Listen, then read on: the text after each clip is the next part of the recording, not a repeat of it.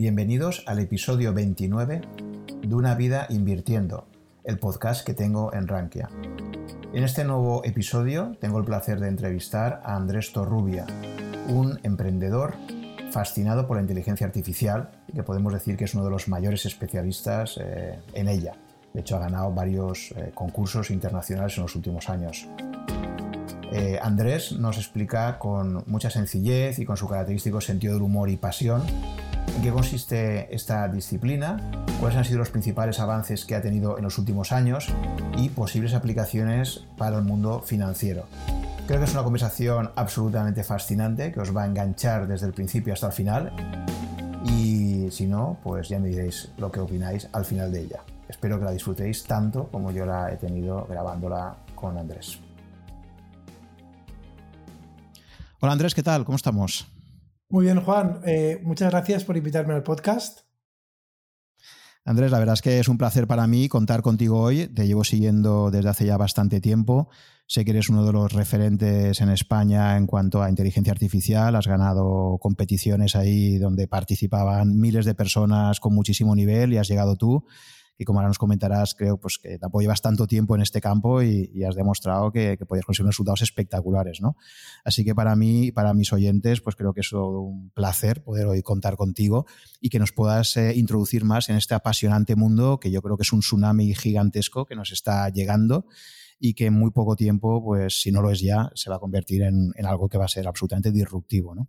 Muy bien, yo voy a intentar dos cosas que parecen eh, encontradas. Una es desmitificarlo, por una parte, y otra es intentar, eh, digamos, ilusionaros, ¿no? A la vez. Va a ser difícil, ¿eh? Desmitificarlo e ilusionaros a la vez. Sí, para todos los que no lo sepáis, eh, primero que nada deciros también que Andrés Torrubia tiene un podcast excelente, que yo creo que está haciendo una labor divulgadora en este campo fenomenal, que se llama Software 2.0 sobre el cual si quieres luego nos, comentas un poquito más también. Así que os invito ya de entrada, si, si os gusta hoy este episodio, pues a que lo podáis seguir, porque como veréis, pues Andrés es una persona apasionada, yo creo que transmite muy bien y, que sabe entusiasmar y sabe contagiar esas ganas de, aprender, ¿no? Que yo creo que hoy en día para mí es una de las habilidades más importantes, ¿no? Tener esa capacidad de, aprendizaje, de estar siempre abierto a nuevas ideas, a, experimentar continuamente, es una habilidad absolutamente esencial en el mundo actual. Así que nada, Andrés, si te parece, vamos a empezar como suelo hacer en todos mis podcasts. Y te me gustaría que me, explicaras un poco cuál ha sido tu trayectoria profesional, así a grandes rasgos, y cómo llegas al mundo de, la inteligencia artificial. Pues mira, hay dos. El mundo de la inteligencia artificial realmente tiene dos partes. Yo eh, estudié ingeniería, pero incluso antes de estudiar ingeniería, cuando era muy pequeño, tenía pues unos 14 o 15 años, empecé a programar de, forma autodidacta, ¿no? En mi casa, yo solo. Claro, esto es cuando iba al colegio. Y, ya entrando en la carrera, cuando tenía 17, 18 años, intenté programar una red neuronal. De, hecho, ya se llamaban así.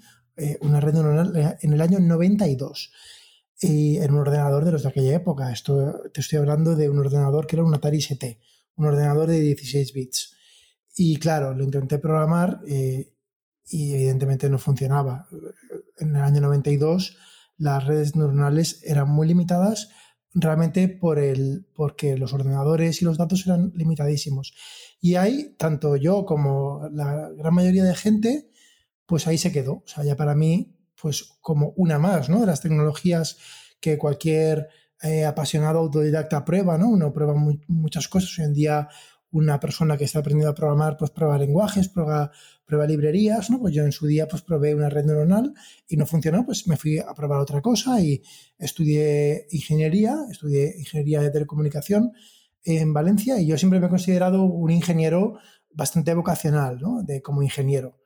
Y, pero curiosamente ya desde, desde muy eh, joven siempre me, me, hervía la cabeza con ideas y paradójicamente a lo mejor estaba en la carrera y pensaba, ostras, se me ha ocurrido esta idea y luego a los dos meses abrí una revista, eh, PC Actual, de aquella época, y, ostras, y a lo mejor la idea que yo tenía, pues ya salía y ya veía como alguien la había hecho o algo muy parecido, ¿no? Entonces yo veía, ostras, como que... Entonces yo me considero como una persona como que yo ya sabía que tenía que ser emprendedor porque era muy innato en mi caso. Pero bueno, mi, antes de ser emprendedor tuve un solo trabajo, yo solamente he trabajado una vez para eh, para, en este caso no es ni siquiera una empresa, es un organismo de investigación eh, por cuenta ajena en el CERN. El CERN es el Centro Europeo de Investigación Nuclear que está en Suiza. Bueno, está entre varios países, pero principalmente yo he trabajado en Suiza, en Ginebra. Y, pero bueno, como te decía Juan, yo ya estaba en el CERN, estaba trabajando, estábamos trabajando, de hecho, en este experimento que igual habéis oído hablar, que se ha hecho muy popular ¿no? en los medios, esto de la búsqueda del bosón de Higgs, ¿no? famoso. Eh, pues yo en el año 97, cuando yo entré, o 98, eh, entre 97 y 98 estaba yo trabajando en el CERN eh, en el experimento del bosón de Higgs en un área muy concreta. Y, pero yo tenía ya mi idea, ¿no? Entonces, una idea que no tenía nada que ver con el bosón de Higgs ni con el CERN, que era una idea de encriptación. De hecho, sabéis que en el mundo de las finanzas la encriptación es clave, ¿verdad? ¿Quién lo iba a decir? Que una disciplina de las matemáticas eh, muy árida, ¿vale? Muy árida, la parte de, matemática discreta, de números primos, algo que aparentemente no sirve para nada, los números primos, ¿vale? ¿Quién te iba a decir que eso iba a ser una pieza angular en, el mundo de hoy, en las finanzas, en la seguridad, ¿no? Y entonces mi idea en aquel momento eh, como emprendedor pues era montar una empresa eh, en torno a la futura distribución de videojuegos por Internet, que aún no existía como tal. Bueno, no existía, pero era mucho más primitivo que hoy. Y, así empiezo mi aventura de, emprendedor. Entonces, fíjate que, prácticamente nada, fueron tres días mi, mi, escarceo con la inteligencia artificial concretada en redes neuronales en el año 92. No funciona. Me hago ingeniero, me hago emprendedor monto eh, una empresa, eh, me la compran. Yo, me gusta decir, yo nunca me gusta decir que la vendo, porque yo no la vendo, me la compran eh, o nos la compran. Y, y, luego, después de mucho, ya cuando la inteligencia artificial madura y por fin funciona, la reencuentro. Y entonces es cuando, de una forma muy, además de una forma muy divertida, porque casi como pasatiempo intelectual, ¿no? Yo la reencuentro como la crisis de los 40, ¿no? Está quien se compra un coche, eh, el coche que nunca pudo tener, ¿no? Cuando tenía 18 años, pues yo volví a lo que con 18 años no pude hacer, que era entrenar una red neuronal, y ya eh, con, mucho menos pero me pongo a, programar una red neuronal y de hecho pues ya funciona muy bien y entonces pues bueno, a partir de ahí hago, hago varias competiciones. Para los que no lo sepáis, pues fue me apunté a un curso, a un curso online, fijaros, me apunto a un curso online eh, en inglés de, aprendizaje automático, aprendizaje profundo, lo que en inglés se dice deep learning, en castellano es aprendizaje profundo.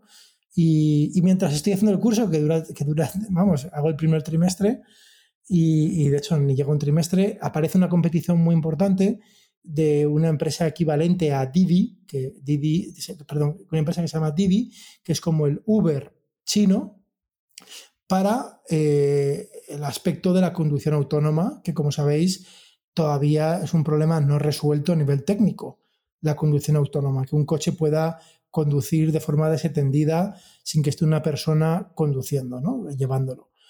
Y este es un problema y a nivel, digamos, de negocio y en la cadena de valor los primeros interesados o uno de los primeros interesados son las empresas de transporte como Uber, como Didi, en España imaginaros Cabify. Eh, ¿Por qué? Pues es evidente porque uno de sus costes variables más importantes son los conductores que tienen que pagarles. Entonces, si tú consigues ese coste variable, eh, pues bueno, reducirlo o eliminarlo, o convertirlo en un coste fijo de inversión o reducirlo, bueno, en definitiva, si, atacas ese coste eh, mediante eh, conducción autónoma, pues tu empresa, imagínate, puede ser, un, puede ser una empresa que se revalorice muchísimo, ¿no? Eso es, es bastante evidente en términos financieros. Entonces, estas empresas, como es un problema no resuelto, de vez en cuando ponen competiciones y tienen doble función. Por una parte, pues bueno, quieren también aprender si a algún participante se le ocurre una idea nueva, pues evidentemente la, pueden observar porque los ganadores eh, ponen a disposición lo que hayan, lo que hayan resuelto, pero también eh, lo utilizan para reclutar talento que en este mundo es muy escaso. El mundo del aprendizaje profundo es muy escaso. Y, yo me apunto, pero me apunto porque aparece la competición y, desde lejos, sin saber mucho, me parece fácil, pero bueno, pero me parece fácil como os parece fácil a vosotros y a vosotras, que te parece fácil conducir un coche, ¿no? Entonces, si tú conduces un coche, dices, bueno, ¿por qué no un ordenador lo va a conducir? Y encima, si piensas como un ordenador, que un ordenador, imagínate, que va más rápido, ¿no? Los ordenadores hacen todo muy rápido a veces, ¿no? Y te imaginas que va a cámara lenta, como que de repente parece muy fácil, ¿no? Esa, esa fíjate, esa es mi idea de forma muy, muy, muy eh, infantil, prácticamente, eh, por decirlo así, de cómo lo afronto. ¿Qué pasa? Que luego, claro, la realidad no es esto, la realidad es mucho más complicada, pero bueno, me meto en la competición eh, y es muy divertido porque, claro, en cuanto me meto ya, Dios mío, ¿dónde me he metido? Que aquí no solamente me he metido yo, se han metido, como tú has dicho, pues miles. En esta me parece que eran 2.000, vamos, 2.000 equipos, me parece una barbaridad. Además de, un montón de países, de, un montón de empresas, de Google, de Apple, bueno, una locura. Entonces, claro, pienso cómo afrontar, eh, cómo enfrentarme a estos competidores y, y, lo que pues empiezo a probar ideas que no sé, ideas raras, ¿vale? Ideas un poco desde ángulos muy distintos que nadie, que yo me imaginaba que nadie había probado porque eran un poco locas y, y alguna de esas ideas funcionó y pues me permitió realmente eh, obtener ahí eh, una posición en el top 5 eh, y que nos invitaron a Silicon Valley y demás. ha sido una competición y luego ya he hecho más y si quieres hablamos, ¿no? Entonces, digamos que tengo dos facetas, ¿no? bueno, la, otra no la he comentado, la otra es la de emprendedor. En la faceta de emprendedor, como digo, solamente he tenido un trabajo por cuenta ajena en mi vida. El resto de tiempo ha sido en proyectos de emprendimiento, en, además en el mundo startups, en el mundo en que yo me siento más cómodo. Y ahí la primera empresa fue una empresa de distribución, de plataforma de distribución digital para videojuegos, fundamentalmente. Y esta empresa la, la empezamos en el año 98, 99, prácticamente 99, y nos la compraron en el año, en el año 2005. Y después de eso, eh, ahora pues luego hice un año, eh, bueno, lo compraron, trabajé un par de años y luego hice un año sabático. Y después de eso, ahora estoy en un proyecto que se llama, eh, tiene dos webs principales, fixer.com.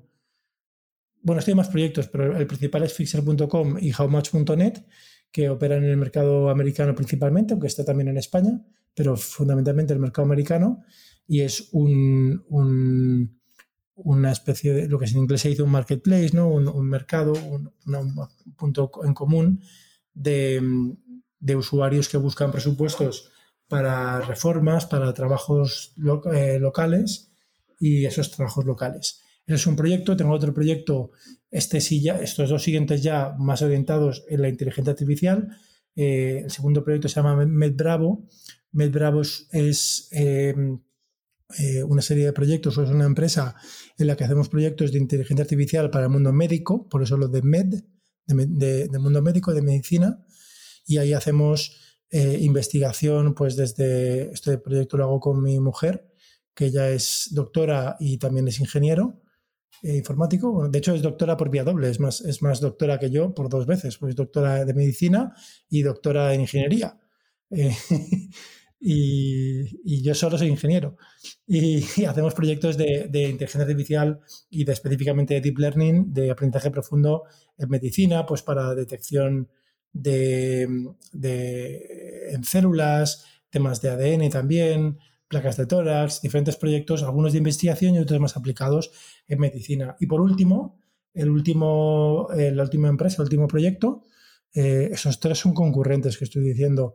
Eh, se llama el Instituto de Inteligencia Artificial y ahí tenemos, es un proyecto, es una empresa cuya vocación es muy ambiciosa y aspira a ayudar a transformar la economía española mediante la inteligencia artificial, ¿vale? como sabéis que en el mundo de los negocios las empresas tienen que tener misiones ambiciosas, ¿vale? Muy ambiciosas las misiones, que es lo que ha de guiar el timón y lo que ha de decidir qué hacer y qué no hacer. Y esta misión es la de ayudar a transformar la economía española mediante la inteligencia artificial, para lo cual pues, eh, hemos empezado por intentar acercar la, inteligencia artificial eh, al mundo de las empresas, al mundo empresarial. Para gente que, que, si bien es cierto que muchísima información, si tú eres un ingeniero o un programador, para aprender cómo se implementa, cómo se hacen las cosas, eh, es, mucho menos, es mucho más difícil para una persona versada en economía, para un gestor de proyectos, eh, para alguien de recursos humanos, etcétera.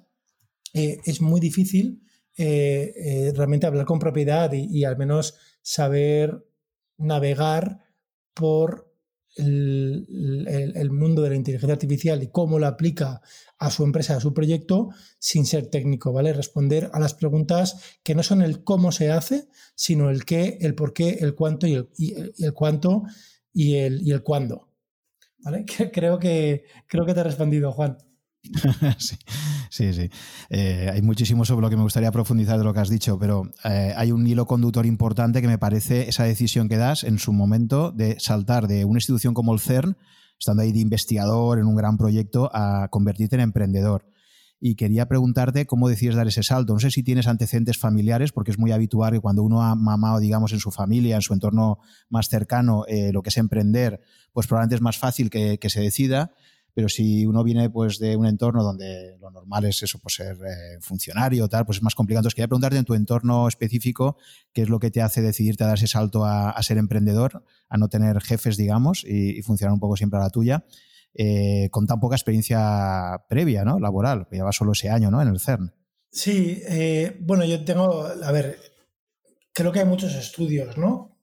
Al respecto, respecto a esto y quizá es evidente que, mm, se han de dar condiciones como mínimo necesarias. Es más fácil, al menos, si provienes de una familia donde, donde creo que en Estados Unidos, que les gusta estudiarlo todo, lo tienen estudiado, ¿no? Me parece que si tus padres eh, son universitarios o tienen un cierto colchón económico, pues es más probable que tú pues, puedas ser emprendedor simplemente porque no estás obligado a ganar, a ganar dinero con 17 años, por ejemplo.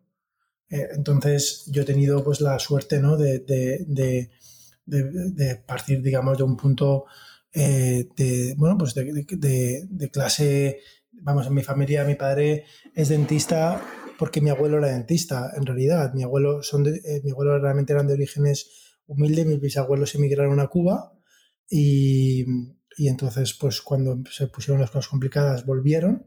Mi abuelo era cubano, uno de mis abuelos. Mi otro abuelo, ¿no? Mi otro abuelo es antítesis. Mi otro abuelo era contable, contable en un banco, ¿vale? Es, como el paradigma, el Banco de España. Em, entonces, en ese aspecto, bueno, mi padre sí que tiene una profesión liberal, ser dentista, y, y, quizá Quizá hay un punto, digamos, en los orígenes en la infancia que sí que para mí me marcó muchísimo, y esto es, muy gracioso y yo lo digo muchas veces, y si te, algunos si tenéis hijos o hijas, pues igual, bueno, no, yo lo voy a decir.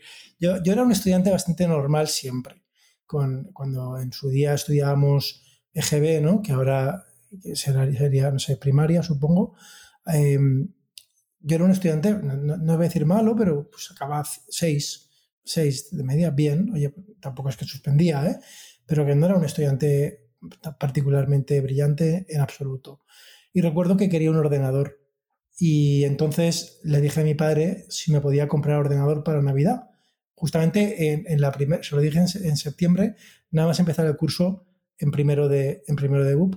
Y entonces me dijo que por cada sobresaliente que, me, que sacara yo, me daría 5.000 pesetas hoy en día 30 euros, pero bueno, por inflación sería bastante más, ¿no? Y, entonces eh, eh, resulta que, bueno, no sé por qué, pero lo, interioricé y estudié como un loco, la verdad, ¿eh? O sea, estudié como un loco y saqué todo, excepto gimnasia, que ahí hay imposibles. y, entonces me compré ordenador, ¿no? Entonces, para, y para mí fue el, la, la articulación clara la primera vez en mi vida donde vi que, yo podía cambiar y yo podía, que parte del destino estaba en mi mano de una forma muy tangible para conseguir lo que quería, ¿no? O sea, quizá puedes pensar que hubo un punto mercenario, ¿no? Pero para mí eso recuerdo que me, que me, que vamos, me marcó, ¿no? Porque, porque fue, eh, imagínate, ¿no? O sea, te ponen una zanahoria, tienes que hacer tal cosa, la haces y la consigues. El mundo emprendedor no es así. El mundo emprendedor está lleno de historias hace falta dos cosas, ¿no? O sea, hace falta estar en el momento adecuado, eh, jugar y además hay que tener algo de suerte, eso es indudable. Pero bueno, yo quizá la tuve y, a lo mejor había más de, de, actuar, ¿no? Y pero si me preguntas por un hecho, digamos, de influencia clara, para mí fue ese. La importancia de los incentivos, ¿no? que siempre dice tanto Charlie Munger, el, socio de Warren Buffett, siempre dice, mira a ver dónde están los incentivos y descubrirás las motivaciones de la gente. ¿no? ese ordenador para ti actuó, como tú dices, ¿no? como un incentivo claro que te hizo pasar pues, de probablemente ser un estudiante normalito, porque no tenías ningún tipo de motivación para, para dar más de sí, y, y, de repente cuando tenías ese reto ya, pues empezar a dar todo ese potencial que tenías ahí. ¿no?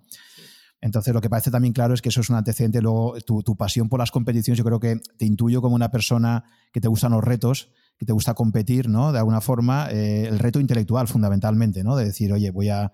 Yo también me lo planteo, por ejemplo, en, mi podcast, bueno, todos los, oyentes eh, habituales de mi podcast, pues, pues, por ejemplo, una de las figuras más admiradas es Warren Buffett, ¿no? Y yo a veces reflexiono sobre Warren Buffett, un tipo que que tiene la misma casa de hace 50 años, que los coches que tiene también los mantiene de media 10 años, un tío que tiene una vida bastante austera, y reflexiono y digo, ¿qué es lo que a Warren Buffett le hace todos los días ir a la oficina y dice eso pasa fenomenal y yo llego a la conclusión de que básicamente debe ser un reto intelectual, o sea, es decir, oye, mm, estoy ganando más dinero que al final lo destina toda la fundación de, Bill y Belinda Gates, básicamente él, él está trabajando para, para la para la beneficencia, digamos, pero yo creo que tiene ese reto intelectual, ¿no? De decir, oye, ¿cómo consigo cómo consigo eh, ganar más dinero, no para gastarlo, sino simplemente pues como una forma de, obtener puntos en un juego, ¿no?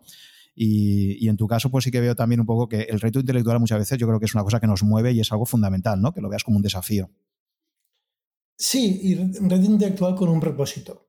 Eh, a mí me encantan, y, y, matizo porque una de mis aficiones es precisamente los acertijos matemáticos y los puzzles matemáticos, pero no sirven para nada. ¿Sabes? O sea, están, son, bueno, a veces sirven, ¿no? Pero en general yo los hago porque me divierten y ya está.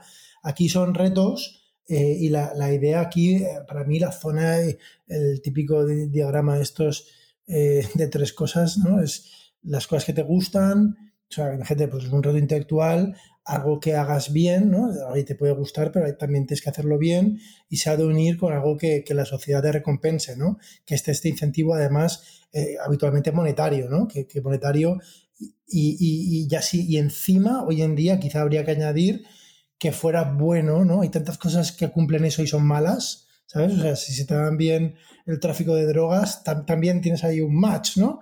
Pero eso es malo para la sociedad, ¿no? Entonces, yo uniría, eh, ya, ya, ya, no voy a decir arreglar el mundo, pero como mínimo eh, no perjudicarlo. Sí, un imperativo ético. Em, vale, entonces toda esa actividad tuya emprendedora, eh, pues tienes el talento y la, fortuna de lado y al final pues consigues hacer unas ventas, etcétera, lo cual me imagino que, que ha supuesto que a lo largo de tu vida hayas ido generando unos ahorros, ¿no? Hayas ido generando un, exceso respecto a lo que consumías habitualmente. Y quería preguntarte, como hago siempre en estos episodios, pues un poco cuál ha sido tu, estrategia inversora, ¿no? O sea, cómo has decidido esos ahorros que tenías pensando en eh, largo plazo, decir, oye, de aquí a, mi jubilación, y más sabiendo todos que, el tema de las pensiones en España pues es algo muy, muy complicado, no sabemos si se va a poder garantizar eh, a futuro, yo de luego creo que no, soy muy escéptico y creo que la mayor parte de gente que analiza un poco el problema lo ve así. Entonces, eh, te quería preguntar, pues eso, ¿no? Cómo en el momento ya que empiezas a tener unos ahorros relativamente significativos, ¿cómo te planteas invertirlos y cuál ha sido tu estrategia y se ha ido cambiando en el tiempo?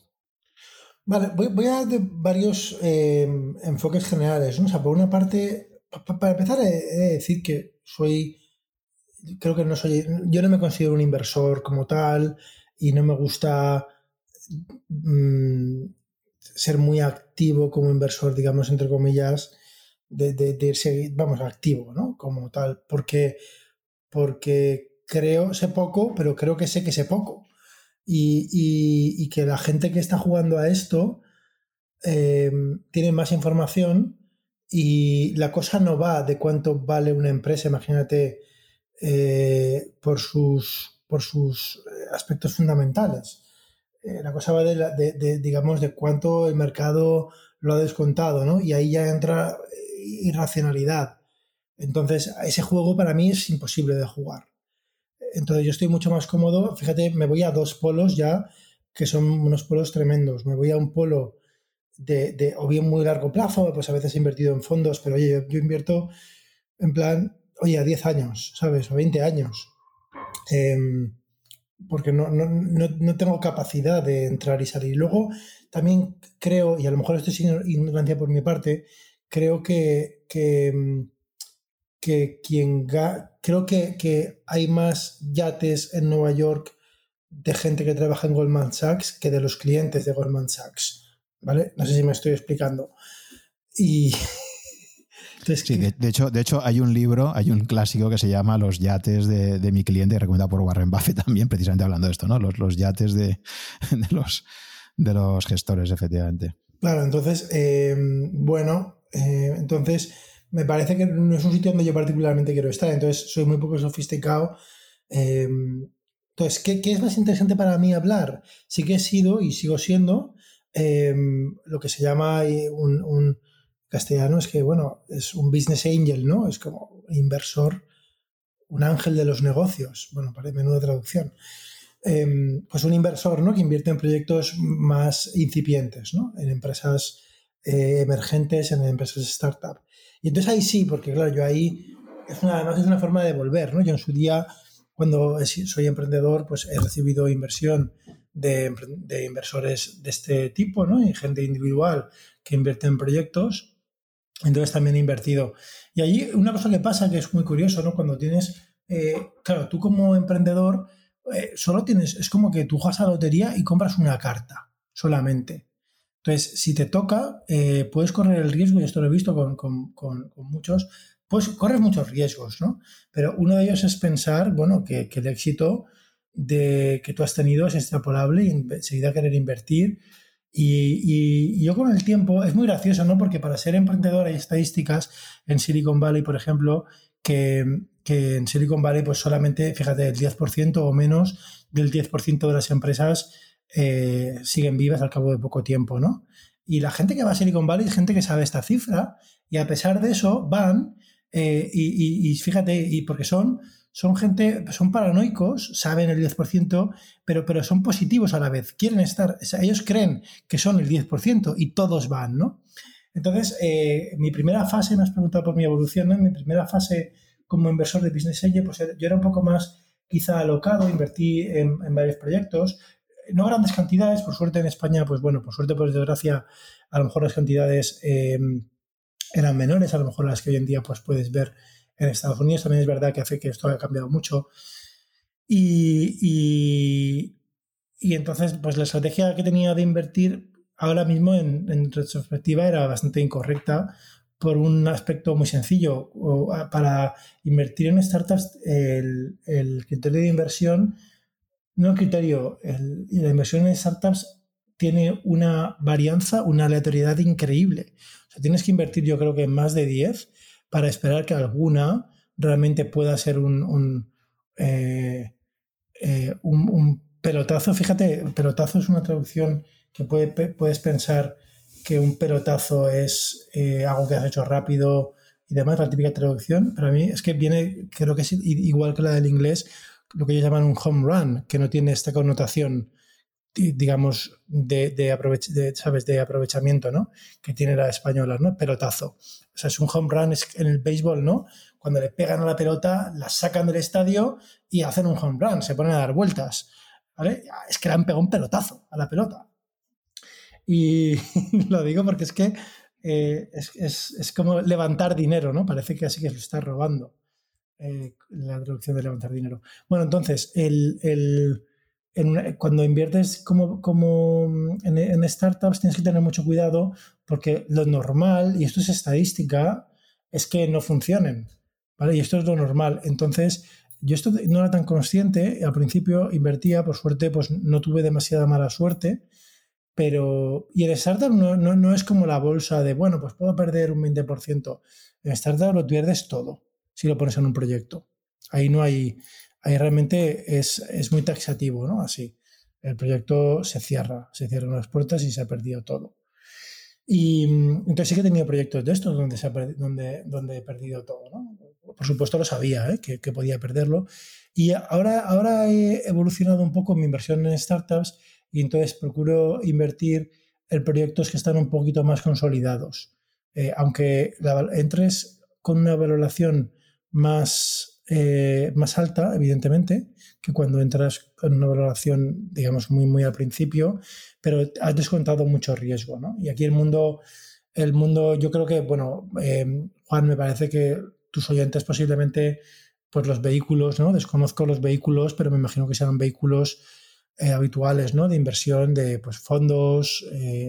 ya te digo, yo es que no soy nada sofisticado con respecto a esto, pero, pero eh, creo que no existe tampoco una cultura así de invertir en startups en muchas, ¿no? Porque tampoco hay tantas, ¿no? Y es, y es muy difícil, ¿no? Entonces, por ejemplo, ahora he invertido para ser coherente con, con, con, con, mi creencia de que de invertir en startups, invertir en tecnología, que yo creo que es el futuro. Por ejemplo, invierto en empresas un poco más consolidadas, incluso invierto en empresas que son fondos que invierten en startups. Y entonces ahí eh, sí que estoy posicionándome en esa dirección.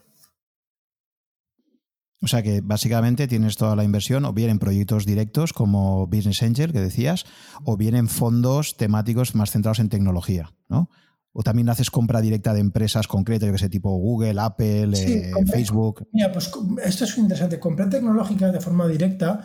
Eh, ya te digo, soy muy poco sofisticado y muy, muy pocas cantidades hace un montón de años. Y me pasa algo para que veas qué mal inversor soy, que fíjate, me pasa que como yo soy, estoy acostumbrado a, vivir las cosas desde el principio, desde la génesis de un proyecto, imagínate, cuando Google sale a bolsa, ya me parece que llego tarde para comprar acciones de Google, ¿vale? Porque, porque eh, entre comillas, ¿no? Porque me considero que, ostras, pues a lo mejor tenía que haber intentado te digo el caso de Google en concreto porque Google es una empresa que se fundó a la vez que fundamos nosotros la primera empresa e inversores de mi primera empresa que era un fondo de profesores de Stanford, invirtieron en Google eh, a la vez que en mi empresa. Por eso te quiero decir, entonces como que, que yo he visto Google nacer prácticamente, eh, llega eh, Google, entonces me parece que llegó tarde, aún así compro Google muy tarde, pero es que claro, yo no sé, desde que compré, tengo muy poca cantidad, es que ni no sigo, es una compra de acciones directa. No sé, o sea, es, es lo que se habrá, lo que se habrá revalorado ¿no? desde que lo compré. O sea, que, el poder de revalorización desde incluso la salida a bolsa, en el caso de Google, eh, ha sido tremenda. Cuando yo mentalmente pensé que llegaba tarde. Lo mismo me pasó con Bitcoin. Te hablo que compré, no te exagero, dos Bitcoins. ¿eh? O sea, estamos hablando de cantidades eh, muy pequeñas, ¿no? Y lo compré más que como inversión, lo compré, además lo compré, fíjate, compré creo que Bitcoins, pues una cantidad eh, quizá, pues que no lo sé, ridícula, eh, pues un Bitcoin, no sé si eran 300 dólares o algo así, y me parecía, cuando lo hice, que estaba tirando el dinero porque yo, yo podía haber comprado cerca y tenerlo accesible a 30 dólares o, por ahí. Y ya pensaba yo que era, he tirado 600 dólares, entre comillas, a la basura, y lo, lo, lo pensé, bueno, ese es el coste de admisión de, mojarme y de mancharme las manos en la tecnología. No lo hice como una inversión especulativa, ¿no? El tema de Bitcoin. Por eso te, quiero decir que, entonces, no solamente, no solamente eh, tengo en, fondos de startups, tengo alguna acción directa puesta en tecnología, pues en Google, en tecnológicas, en, Google, me parece que en Facebook. También, mm, te digo la verdad, ni la sigo porque son cantidades pequeñas. Y, y, luego hay una cosa aquí que a lo mejor tú me sabes explicar. Hay un tema de los, de los fondos eh, derivados. Creo que aquí, para mí al menos, ¿no? la diferencia de entrar a una empresa de forma directa, hasta donde yo sé, o en un, incluso en un ETF o en un fondo, es el trato de impuestos. Me parece que si, es, si sigue como cuando yo lo aprendí, eh, cuando tú compras un fondo, podías, acarreabas ¿no? las pérdidas o las ganancias eh, si lo continuabas, pero cuando entras y sales de acciones discretos, tengo entendido que tienes que, que si has ganado tienes que tributar, ¿no? Y me parece que no lo así en un fondo. Con lo cual me parece que hay, una parte que, al menos yo eh, no estoy suficientemente cómodo como para poder moverme muy rápido y, factorizar el coste fiscal, etcétera. Como, como te digo, como no soy un inversor activo, mentalmente eso me producía más dolor de cabeza que lo que a mí me, podía generar. Sí, efectivamente, la gran diferencia que existe en la fiscalidad es que si compras un fondo de inversión la legislación fiscal española te permite traspasarlo a otro fondo y mientras no lo vendas, eh, tú puedes ir cambiando. O sea, ese fondo tecnológico que tienes, ahora podrías decidir cambiarlo a otro fondo y ahí no vas a tributar. En cambio, si tienes compradas acciones eh, de forma directa a través de un broker o bien ETFs, eh, el problema que tenemos a día de hoy en los ETFs que están penalizados fiscalmente, ahí el lobby bancario ha, hecho mucha presión porque, porque tiene mucho miedo ¿no? a los ETFs. Es un instrumento mucho más barato en cuanto a comisiones y han conseguido de momento que el gobierno... Esto es un escándalo. O sea, esto para mí es un escándalo. un escándalo tremendo porque vivimos en un mundo de, entre comillas, a todos los niveles, de descentralización, eh, además muchas veces articulada con la tecnología, y este es un ejercicio de ponerse en medio, literalmente. Sí, sí, sí, o sea, es, un caso claro, ya digo, dentro, bueno, en Rankia esto se comenta continuamente, el verdadero escándalo que es que a día de hoy la legislación fiscal no trate por igual o sea, ya te digo, tú te compras un ETF, por ejemplo, de tecnológicas, o sea, temática, pues, pues eso, las empresas tecnológicas de todo el mundo, ¿vale? Te estás comprando ahí pues las principales. Si lo compras vía ETF y tú generas unas plusvalías, lo vendes y pasas por caja, si compras eso en fondos, luego lo puedes traspasar a otro fondo, porque tú dices, bueno, pues ahora las tecnológicas ya creo que esto ya va a ir a menos, ahora lo quiero cambiar, pues a un fondo indexado, ¿no? Y decir, por ejemplo, pues si te quieres comprar el SP500, ¿no? Y dices, bueno, pues yo me voy a indexar al conjunto de la economía americana y ya está, ¿no? Eh, ese traspaso en el caso de fondos no tributas y en el caso de un ETF sí que tributas. Entonces ahí hay una simetría fiscal tremenda, ¿no? Sí. Esto que has comentado, me ha parecido muy interesante lo que has dicho de Google, porque a mí me pasó exactamente lo mismo. Y, una cosa que estoy aprendiendo también en estas entrevistas, al final eh, se aprende muchísimo en los podcasts eh, conversando, porque además de todo lo que escuchas, también te hace pensar a ti en tus propias experiencias. ¿no? Entonces yo estoy llegando al convencimiento de que uno de los errores de inversión más habituales es vender demasiado pronto cuando algo va bien eh, y tardar demasiado en vender cuando algo va mal. ¿De acuerdo? Decir, y eso es un sesgo, es un sesgo cognitivo que está muy estudiado. Es decir, tenemos una gran aversión a las pérdidas y cuando una inversión te empieza a ir mal, es como cuando tu piso que compraste por 300.000 euros de repente pues ha caído a 250, 200. Realmente necesitas venderlo, porque a lo mejor te vas a cambiar de ciudad, pero tienes una resistencia psicológica enorme a vender, ¿no? Entonces, habitualmente la gente con mucha experiencia inversora te dice que sus principales errores de inversión han sido eso, eh, estar demasiado tiempo sin reconocer pérdidas, hacer un stop loss, decir, oye, ya he perdido lo suficiente, pum, eh, cierro, eh, acepto el dolor y se acabó, ¿no? Eh, nos cuesta muchísimo reconocer pérdidas y al revés, cuando una cosa te ha ido bien, razonablemente bien, tenemos demasiada prisa por vender, por realizar ese beneficio y si lo hubiéramos dejado nos habría multiplicado la ganancia de una forma espectacular, ¿no? Cuando comentabas esto de Google me he sentido totalmente identificado porque yo recuerdo también, bueno, nosotros empezamos eh, el proyecto previo a Rankia, eh, los primeros proyectos los hicimos en el año 2000 y recuerdo también eh, ir a dar una conferencia en Alcoy cuando estaba empezando todo el tema de Internet y preguntarme, me preguntaron allí, oye, ¿qué empresa ves que le veas mucho potencial? Y en aquel momento Google acababa de nacer, ¿no? Porque llevaba pues un año y pico, ¿no? Creo. Y yo les dije en esa conferencia, les digo, a mí una empresa como Google me parece que va a ser muy disruptiva. En aquel momento Yahoo aún era la que, la que estaba ahí dominando, ¿no? digo, pues yo apostaría por una empresa como Google. Y cuando efectivamente salió la OPV de Google, que creo que fue en el 2004, puede ser, ¿no? O algo así. Eh, yo ya no acudí tampoco a esa OPV. Fíjate que, que, Google, como tú, lo seguía desde el principio, ¿no? Y me pareció una empresa que iba a ser formidable pero ya no fui a la OPV, pues un poco por eso, ¿no? Que tú comentabas de, buf, esto ya, seguro que cuando, cuando tú sacas una empresa a bolsa es porque ya han realizado ahí un buen beneficio, ¿no? Cuando los propios fundadores empiezan a vender es porque creen que... y, no fui.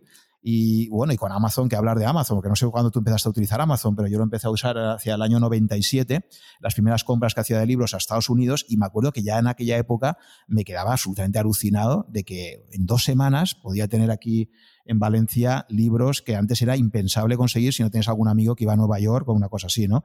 Y me empecé a quedar, a, quedar fascinado con, con, el servicio al cliente que tenía Amazon, ya digo, años 97, 98, 99. Claro, cuando, cuando y, dices, si hubiera comprado una acción de Amazon en aquella época, pues imagínate ahora, ¿no? Entonces, eh, hay, hay, por ahí un inversor famoso que se llama Peter Lynch, que tiene un libro que se llama Un paso por delante de Wall Street, no sé si lo conoces. No, no.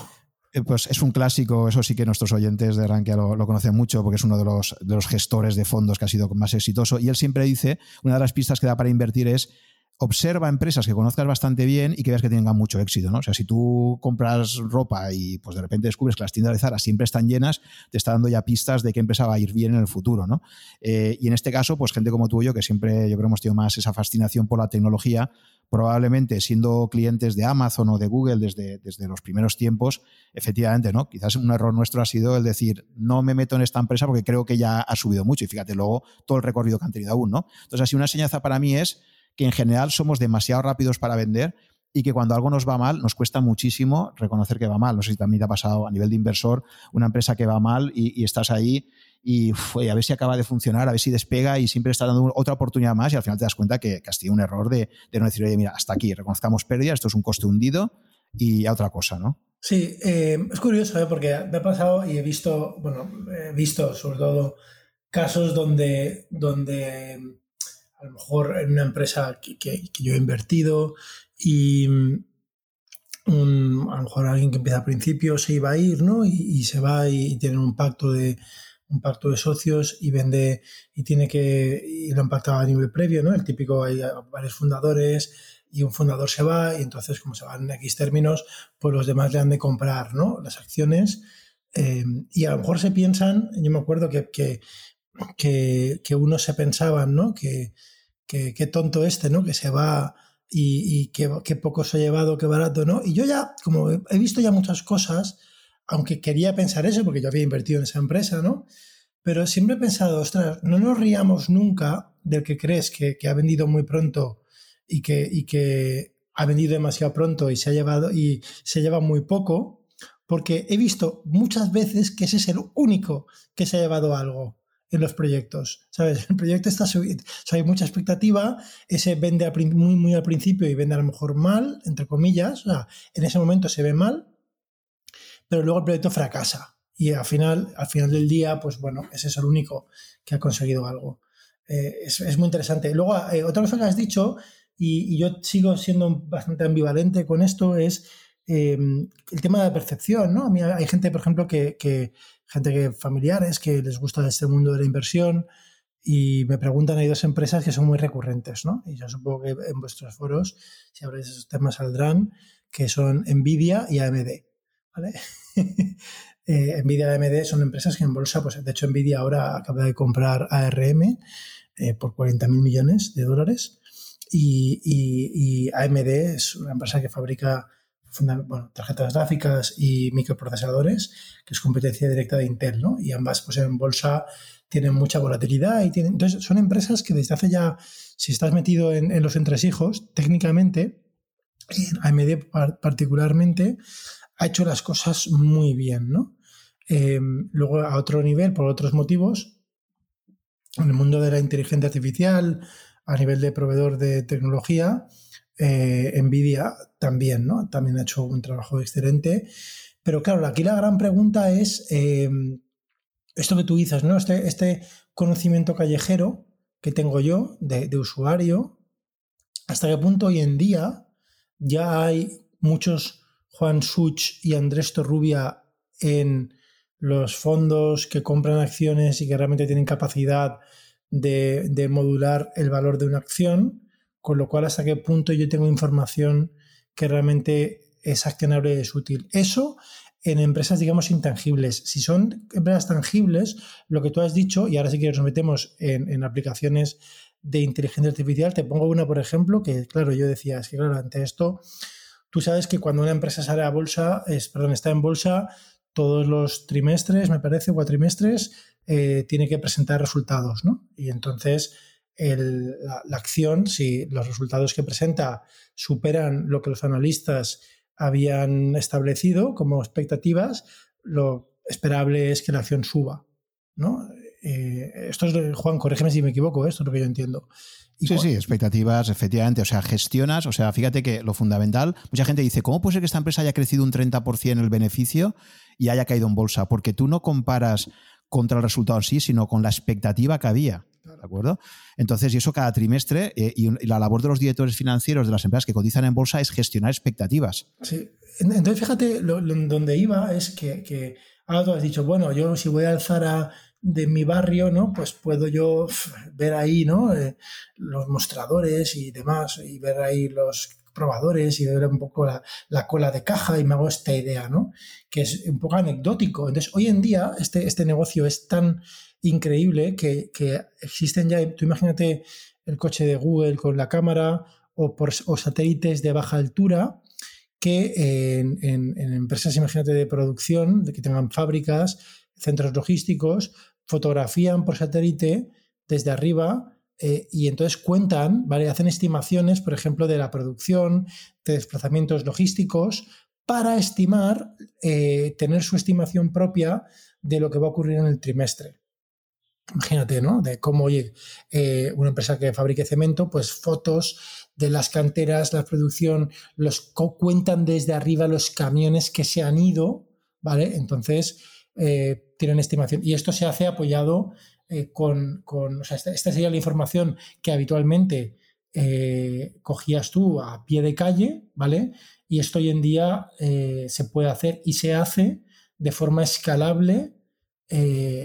La captación de datos, existe multitud de, de fórmulas para captar los datos, pero el procesamiento, yo hago una foto a una planta industrial, ¿no? Y, y oye, un vídeo, y, quiero saber ahora cuántos camiones han entrado y han salido o cuando llega un barco eh, en un puerto, si pongo una cámara y los grabo y viendo el nivel de agua, pues puedo hacer una idea de, la carga que lleva, ¿no? Si imagínate, si sé que lleva coches y el barco puedo calibrar cuánto ha llegado, entonces puedo hasta estimar, ¿no?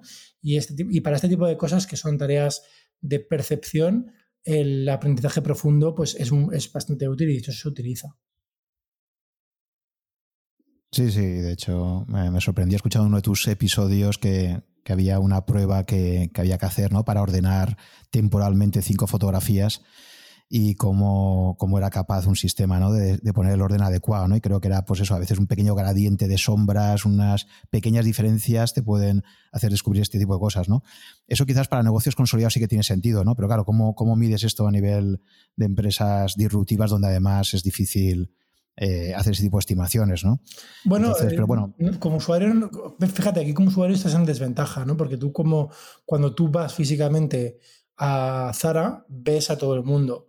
Cuando tú entras a la web de Amazon, no ves a nadie, ¿vale? Pero eh, estas empresas pueden comprar datos, ¿vale? Todo nuestro tráfico de Internet pasa por muchos sitios hasta que llega, ¿no? Y aunque esté encriptado, en general, pero hay muchos sitios que se puede estimar volumen, volumen de enrutado y, las aplicaciones que te instalas en el móvil, muchas veces una aplicación lo que hace simplemente es eh, te mira las demás que tengas. De hecho, por ejemplo, se sabe que, una de las formas que, bueno, vamos, Facebook se sabe que tiene analíticas porque de, de, las aplicaciones que están, como tú dices, pues que están ahí emergiendo muy rápido y que a lo mejor tú nadie nos damos cuenta, porque tienen puestos eh, sistemas, entre comillas, la palabra es muy fea, ¿no? Pero eh, de espionaje, entre comillas, ¿vale? Sistemas que están ahí mirando a ver qué otras aplicaciones tienes instaladas y eh, informan, ¿no? De que, de que, entonces a lo mejor detectan, ostras, que en Tailandia la, franja de edad desde los 10 hasta los 15 años está esta aplicación de selfies con un disparo increíble y tenemos unos modelos que ya se ve que, que, luego esto va a Japón. Oye, pues mm, vamos a analizar esta aplicación que a lo mejor compramos. Sí, sí, sí. Efectivamente, y luego hablaremos, si nos da tiempo, de, ese documental que te recomendabas también en Twitter, que yo vi ayer, el, dilema social, que es, que es, también tremendo, ¿no? Tremendo, sí. Eh, sobre todo ese es tremendo, eso sí, si luego nos da. Bueno, entonces, volviendo al tema, por cerrar todo el bloque primero, que sería, pues eso, de Andrés Torrubia como, como profesional y como inversor, eh, has mencionado Bitcoin, muy interesante también, yo he hecho ya un par de podcasts sobre Bitcoin, me parece me parece algo fascinante. Si tú estudias, te quería preguntar un poco también, un poco como visión macroeconómica, ¿no? ¿Hasta qué punto tú fuiste uno de los early adopters de los, de los inversores iniciales en Bitcoin, un poco como tú decías, para jugar ¿no? con, con la tecnología. Eh, esos dos bitcoins que compraste en su momento, pues ahora valen ya unos 20.000 euros, lo cual no está mal, y que han multiplicado su valor bastante. Pero es que algunos están hablando de que Bitcoin puede llegar a valer muchísimo más, porque al final, eh, si sabes un poquito de, de, economía eh, básica, oferta y demanda, una grandísima ventaja que tiene Bitcoin eh, que es similar a la del oro, pero mejorada, es que la oferta de Bitcoin está limitada. Hay un, es una especie de autómata que hasta ahora nadie ha sido capaz de hackear y que en el año 2140 pues, eh, acabará de producir su Bitcoin 21 millones y ya está, no hay más. Entonces, la gran diferencia que tiene esto con las emisiones de los bancos centrales es que los bancos centrales no paran de imprimir dinero. Ahora se ha visto clarísimo a raíz de la crisis del COVID, pues Reserva Federal, Banco Central Europeo y el resto de bancos centrales del mundo, mm, la forma de combatir eh, cualquier crisis pues es siempre imprimir más dinero, con lo cual la política monetaria es ultra expansiva. Eh, paradójicamente, de momento, eso aún no se refleja en la inflación. Lo que te dice todos los, los, modelos económicos es que al final, si tú imprimes mucho más dinero para comprar lo mismo, tendrá que acabar emergiendo inflación. Hasta ahora eso no se ha producido. Pero hay dos formas de protegerse contra esto. Y hasta ahora, pues históricamente era el oro, el oro que, ha estado pues, desde hace 5.000 años como una reserva de valor, porque el oro, eh, no sé si sabes Andrés, que la, imagino que sí, la, la, gran diferencia que tiene con el resto de commodities es que mm, no existe tecnología en la Tierra para ser capaz de producir mucho más oro a pesar de que el precio del oro se dispare. Esto es importantísimo. Es decir, el petróleo, por ejemplo, cuando empezó a subir el, precio del petróleo, estimuló el desarrollo de tecnologías como el fracking, que ha permitido incrementar muchísimo la producción de, petróleo si hacía falta. ¿no? En cambio, el oro, incluso en los momentos de mayor subida, como fue el 2012, que llegó a marcar un máximo, y ahora se ha vuelto a recuperar ese máximo, la tecnología humana a día de hoy es incapaz de producir oro a, una tasa de crecimiento anual, creo que era superior al, al 4%, una cosa así, en media. O sea, tú no puedes, poniendo todos los recursos tecnológicos del mundo, producir oro, decir, bueno, este año voy a dar un 10% más de oro, ¿no? Eh, eso, esa, esa, cualidad ha hecho que durante 5.000 años el oro haya sido, considerado una reserva de valor muy importante, ¿no? Porque no era manipulable. Ahora tenemos Bitcoin y por eso mucha gente está hablando de oro 2.0, ¿no? Y tengo ya por ahí grabados dos podcasts con Adolfo Contreras hablando de esto precisamente, ¿no? Entonces, desde un punto de vista de la economía austríaca, sobre todo, se está cuestionando muchísimo el modelo monetario actual y se considera que una buena forma de proteger tus inversiones es eso, tener una parte, no, no, no, debería ser una parte significativa, pero sí al menos una pequeña parte diversificada en Bitcoin o en oro como una forma de protegerte frente a una unidad de cuenta, que puede ser el euro, el dólar, etcétera, que eh, no ha parado de, aumentar su producción desde el año 71, desde el final de, de Bretton Woods, básicamente, cuando Nixon declara que se rompe la paridad del dólar con el oro eh, si tú ves una gráfica, pues en aquella época el oro se cotizaba a 35 dólares la onza y de esos 35 dólares nos hemos ido ya prácticamente a los 2.000 dólares la onza. ¿no? ¿Qué te está diciendo eso? Pues lo que te explica la economía en, el curso de introducción, ¿no? y es que si algo tiene una oferta muy superior a la otra cosa, pues, pues al final la oferta eh, más grande va a perder valor frente a lo que es realmente escaso. ¿no? Y desde ese punto de vista, pues ya digo, hay mucha gente que ahora se está planteando eh, tener Bitcoin como una protección frente a ese exceso de, de monetización que están teniendo los bancos centrales. No sé si a este respecto tú has hecho alguna reflexión o es un tema que no, no te sí, Sí, a ver, es un tema que me interesa porque siempre, mira, por un tema básico, hay gente que le gusta enseguida mezclar las palabras, hay tres, palabras, tres términos muy manidos, blockchain, guion bitcoin, inteligencia artificial y el otro es computación cuántica. a la gente le encanta mezclar estas cosas. Y entonces, bueno, la, inteligencia artificial, ahora luego explicar lo que es. La computación cuántica eh, está muy bien, pero es extremadamente em, estrecho su, aplicación. Hoy en día todavía no tenemos unas aplicaciones claras que mejoren. La única instancia de, de, lo que se denomina supremacía cuántica, que es que un ordenador cuántico haga mejor algo que un convencional, eh, sonó, sonó platillo, me parece que hace un año más o menos, por Google, pero fijaros que no dijeron que había hecho. Y es que lo que había hecho era el problema, que había resuelto mejor que un ordenador convencional, era generar números aleatorios, ¿vale? Que, bueno, no es que sea un problema que nos vaya a salvar del cambio climático, ¿no? Generar números aleatorios. Eh, entonces, fíjate, ese es el, el, gran, la supremacía cuántica a día de hoy, año 2020.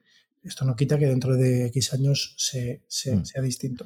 Y, fíjate que ahora ya se está utilizando diciendo que los sistemas actuales de encriptación están en peligro por la computación cuántica y, por ejemplo, para Bitcoin, no, es que los hackers de en, poco tiempo con computación cuántica van a poder saltarse los algoritmos de encriptación que tiene Bitcoin y tal. Se está utilizando ya como una forma de generar miedo. O sea, esto es el, famoso miedo que se utiliza, pues como se utilizaba antes con el software libre, ¿no? Que se decía, ojo con que utilice software libre, que es total, ¿sabes? El, famoso food, ¿no? De eh, miedo, incertidumbre y dudas, ¿no? E ir generándolo alrededor de una tecnología que no te interesa que se expanda.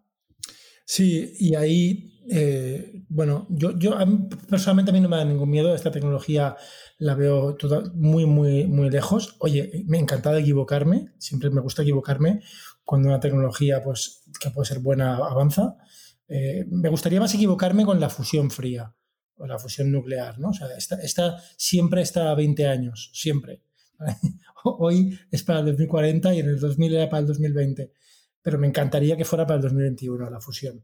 Y, el, la computación cuántica igual. De hecho, lo que quería decir de la computación cuántica es que, el, a diferencia de la computación convencional, que es de propósito general, se pueden implementar pues, un montón de algoritmos en, un ordenador convencional, en computación cuántica, cada problema, o sea, hay que implementarlo de forma específica cada problema.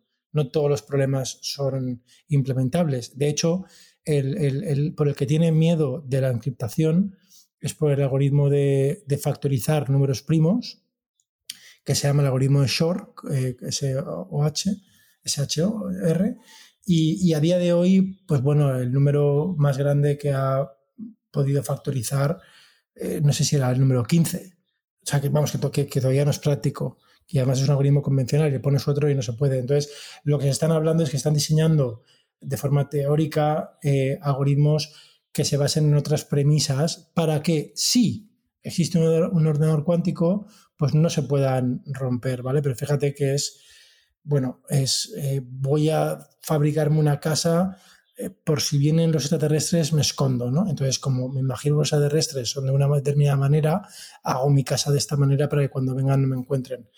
Estoy exagerando un poco, pero bueno, hay cierto, cierto de eso. ojo, puede ocurrir ¿eh? perfectamente que, se avance mucho y, de sopetón y de formato práctico, pero mm, yo creo que aquí hay demasiada expectativa. De hecho, es que todavía no conozco ninguno eso concreto. Y, pasa algo parecido con, blockchain para mí. Blockchain, el, caso de uso extremo es Bitcoin. Bitcoin, inicialmente, si te lees el, el artículo de Satoshi original, que yo recomiendo que os lo leáis, eh, pues bueno, plantea ser muchas cosas, lo que demuestra ser en la práctica ¿no? un buen sistema, como tú decías, de valor refugio. Como moneda tiene muchas limitaciones, como moneda, digamos, de no son los atributos exactos que tiene que tener una moneda, pero se tiene que poder transmitir fácilmente, pocos costes de transmisión, ¿no? Si yo te doy a ti un euro, pues eso no nos tiene que costar mucho darte un euro, ¿no? Tiene pues ciertas funcionalidades, ¿no? Y, Bitcoin tiene algunas, pero otras no. Hoy en día cuesta eh, por, la propia red, ¿no? Transmitir un Bitcoin, eh, la capacidad de, hashing, etcétera, pues tiene unos costes y, no se podría, A día de hoy no podríamos, por ejemplo, mover las transacciones de tarjetas de crédito, que es un sistema centralizado, a Bitcoin,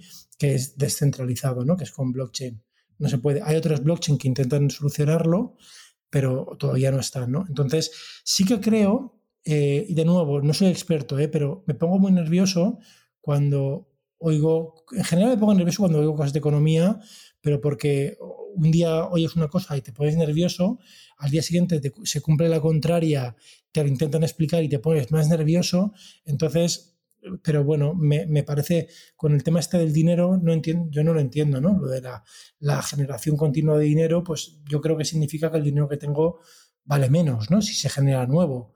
Entonces, así, de forma muy, muy, como te digo, ¿eh? eh Juan, yo soy bastante eh, neófito en este tema, pero, pero me parece que hay cierta, cierto cambio de significado, ¿no? Con respecto al dinero. Me parece que el dinero, como se está generando mucho, al menos para mí, que nunca he vivido una crisis de deflación o de inflación gigante, pues me parece que, está cambiando un poco el significado, ¿no? Y para los estados, las políticas monetarias. Entonces ahí sí, entonces Bitcoin sí que tiene un, papel muy interesante, ¿no? Y como, hay, como tú decías, como es por convención que se decide, y todos estamos de acuerdo eh, en, que, en que todos mm, respetamos el mismo protocolo de Bitcoin, igual que todos nos creemos que un euro es un euro en un trozo de papel, eh, es un tema de creencia humana, no, tiene un valor intrínseco el billete de un euro. Eso es un papel que hemos decidido entre todos que vale algo, pues lo mismo con un Bitcoin, ¿no? Un puñado de dígitos hemos decidido que vale algo, ¿no? De hecho, pues el, oro podría, aún tiene un valor intrínseco. El oro se utiliza para, para circuitos, por ejemplo, el oro sí que sirve para cosas, ¿no? El papel del euro mucho menos, ¿no? Y, menos los bits de un Bitcoin. Entonces, en ese aspecto, de hecho, es mejor, yo creo, que incluso que el oro. Tiene, tiene al menos, no sé en todo mejor, pero sí que tiene muy buenos atributos. Eh, pero de nuevo, yo no soy experto en Bitcoin, ¿eh? y, soy muy escéptico con, con, con, aplicar blockchain de forma disruptiva, precisamente eh, porque, es, porque con estructuras muy establecidas y muy poderosas, no les gusta que las disrupcionen, ¿vale? Y, van a, y encima el, blockchain intenta atacar de raíz a los estamentos más poderosos de la economía, ¿no? Que es la soberanía monetaria, pues una serie de cosas muy importantes. Eh, y, que, bueno, el Servicio Secreto Americano, ¿no? Que se encarga de detectar los billetes eh, falsos, pues como te pillen falsificando moneda, verás lo que ocurre, ¿no? Entonces, son palabras mayores como para que alguien vaya valientemente a innovar ahí y a hacer disrupción en plan startup. Sí, em, me, ha gustado mucho tu comentario sobre blockchain, porque yo también creo, y ahí coincidía también mucho Adolfo Contreras, que contrariamente a lo habitual, o sea, la gente que, toda la parte de Bitcoin la conoce de oídas, normalmente te dice, no, no, Bitcoin no creo en él, pero lo de blockchain sí que me gusta, ¿no? Y, precisamente ocurre lo contrario, ¿no? Si uno se lee los artículos que tenemos en Ranked Adolfo Contreras, es uno de los mayores especialistas en España y, como decía, pues tiene un par de podcasts que grabé con él que me parecen súper interesantes. Él precisamente dice lo contrario, dice, no, no, dice lo interesante es Bitcoin y blockchain se está poniendo como una herramienta de marketing en muchísimos proyectos que utilizar ahí blockchain directamente no tiene ningún sentido, ¿no? Para manejo de bases de datos y tal, que es como matar moscas a, cañonazos, ¿no? Y entonces lo que es fascinante de Bitcoin, y yo establecía la similitud con Internet también, es que han sido dos proyectos. O sea, la gran diferencia de Bitcoin con el resto de criptomonedas es que es un proyecto que, aparte de haber sido el pionero, lo fundamental es que ahí Satoshi se supo retirar a tiempo, ¿no? Y eso fue clave. Entonces, durante mucho tiempo, desde el 2009 que se lanza hasta 2012, 2013, etcétera, eh, está en un modo absolutamente eh, oculto, ¿no? O sea, se va expandiendo de una forma muy lenta. Eh, y creo que esa es una de las bases del éxito. Le pasa un poco como al proyecto DARPA ¿no? en Internet. Es decir, si tú durante muchísimo tiempo, tú imagínate que el ejército americano se da cuenta rápidamente de que el proyecto que nace precisamente pues para, para que el sistema eh, militar norteamericano pueda, pueda, pueda, funcionar de forma descentralizada y que si hay un ataque contra, contra su central de datos no se cargue en todo el sistema, imagínate que hubieran pensado la cantidad de aplicaciones posteriores que iba a haber, los problemas que iban a tener de control, eh, de pérdida de control de información, etcétera, ¿no? Pues probablemente habrían, habrían cortado ese, ese proyecto muy rápidamente, ¿no? Cuando podían hacerlo. Fíjate lo que ha pasado ahora, por ejemplo, con el proyecto Libra. Para mí es, es paradigmático al respecto. Es decir, en el momento que se junta Facebook con Visa, con una serie de actores muy potentes y dicen, vamos a lanzar una criptomoneda que se llama eh, Libra y tal, automáticamente ahí intervienen los gobiernos y dicen, de Libra nada, o sea, nos vas a crear tú aquí una moneda alternativa, ni pensarlo, y han cortado el proyecto de raíz, ¿no? La gran ventaja que tuvo Bitcoin, yo creo muy parecido a Internet, es que estuvo durante muchísimo tiempo, como se llama en, inglés, en stealth mode, ¿no? En, en, modo, en modo oculto, ¿no? Y poco a poco se va expandiendo con mucho escepticismo, poco a poco se va abriendo, se va como. Y, cuando te das cuenta ya ha superado una determinada masa crítica y ya es imparable, ¿no?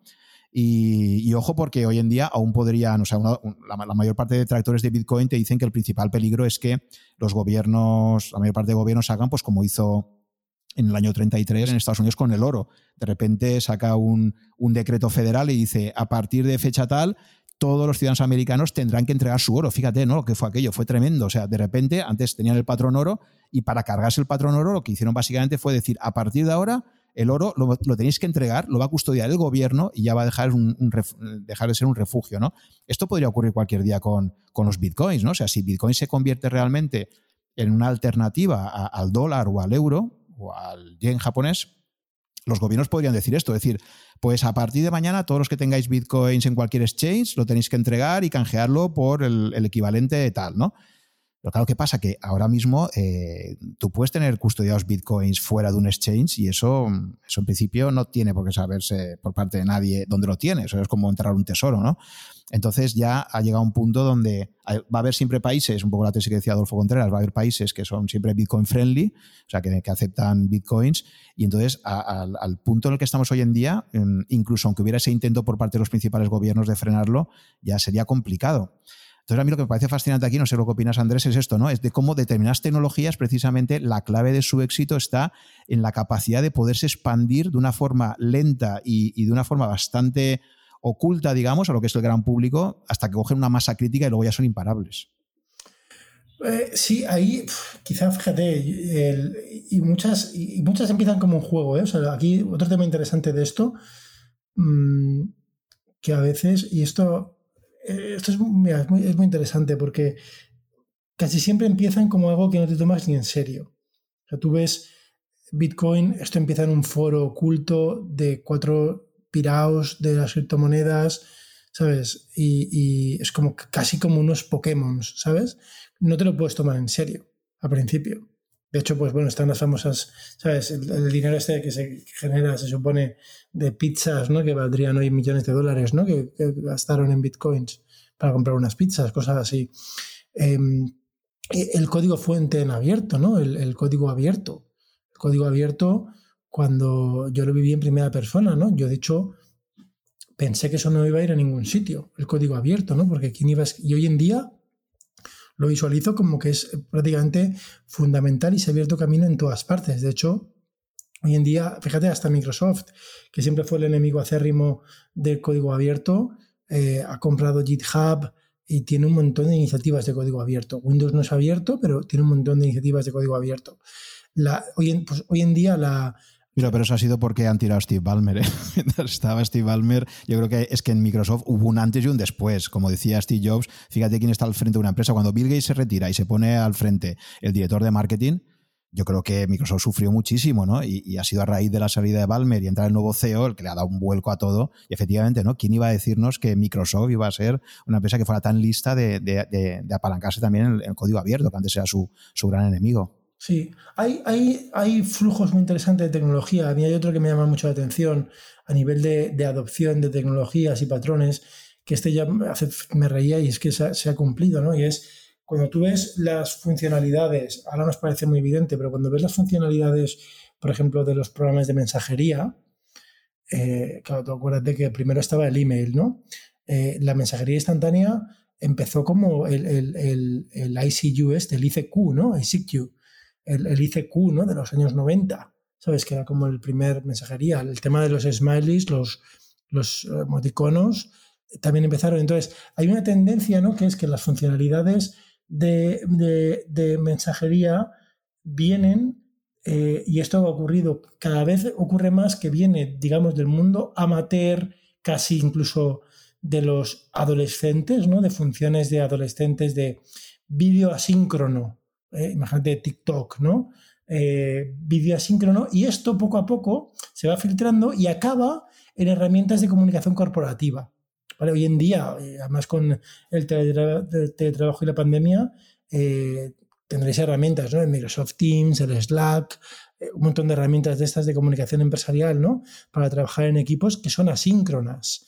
Pues muchas de las funcionalidades de estas herramientas, que son corporativas empresariales, vienen de sus equivalentes de comunicación de los adolescentes, que es bastante mm, increíble. Esto ocurría antes al revés. Antes, en los años 90, por ejemplo, y 80, en tecnología, la tecnología solía emanar del mundo militar y del mundo militar pasaba al mundo civil. GPS, por ejemplo, es un invento militar y de hecho la precisión mejor es, militar, ¿no?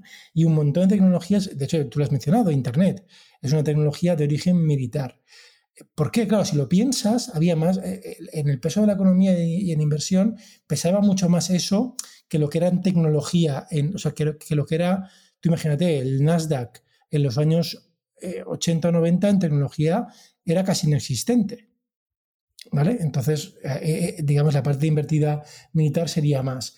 Hoy en día no, hoy en día el mundo militar, eh, a otro nivel y se adapta, pero sí que se nutre, o sea, eh, eh, está la flecha en la otra dirección, ¿sabes? Se nutre en otra dirección. Entonces, esa, esa, dirección, esa flecha contraria, antiintuitiva, es muy interesante verla, porque ves estos fenómenos, ¿no? Como tú dices, el Bitcoin que viene desde abajo, ¿vale? Fenómenos que vienen desde abajo hasta arriba y son eh, eh, no los ves venir, son muy ubicuos y cuando te has dado cuenta ya han permeado en un montón de sitios.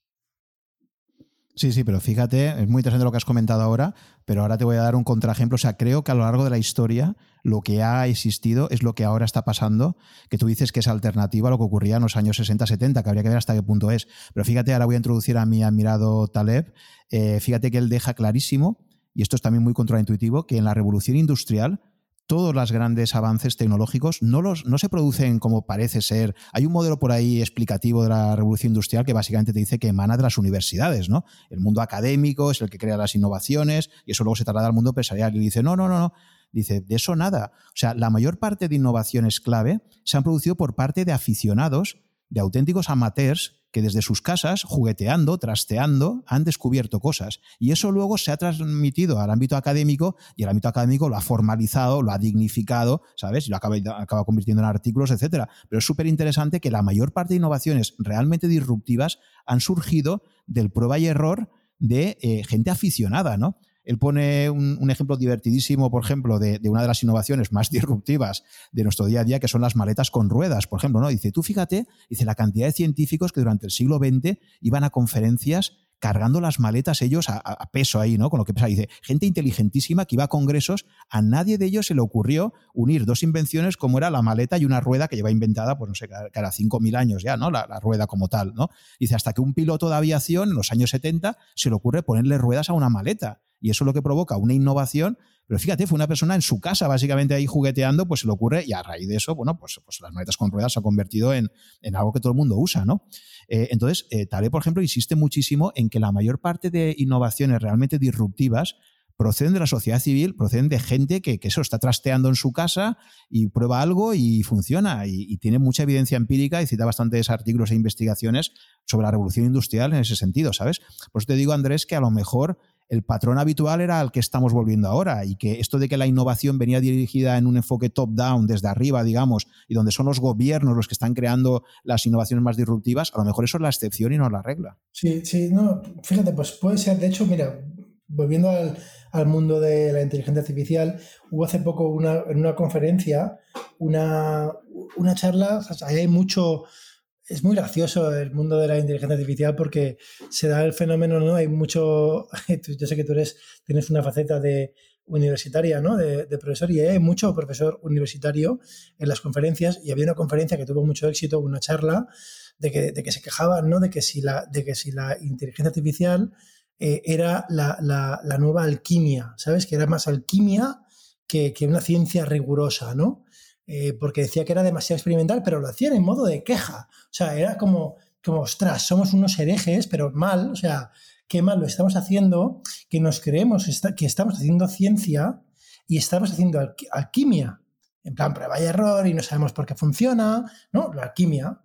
Eh, y, yo, yo cuando lo vi, yo, yo te digo, ah, yo me considero totalmente alquimista con la inteligencia artificial. De hecho, no se sabe, o sea, cuando se prueba, eh, y, muchos de estos modelos funcionan, eh, ocurre a nivel matemático la formalización, se tienen pistas, pero cuando ves los artículos en profundidad, lo que ocurre siempre, y, volvemos a Taleb, ¿no? que cuando eh, en la universidad te, explican las matemáticas, claro, nosotros podemos modelar pues, una serie de distribuciones estadísticas, que tenemos varias, ¿no? La, que más conocemos es la gaussiana, ¿no? La distribución normal, esta si estudio ingeniería, pues la has visto de todas las formas posibles a veces están las notas, ¿no? Algunos profesores, eh, la campana de Gauss, y, y, pero la realidad es mucho más complicada, ¿no?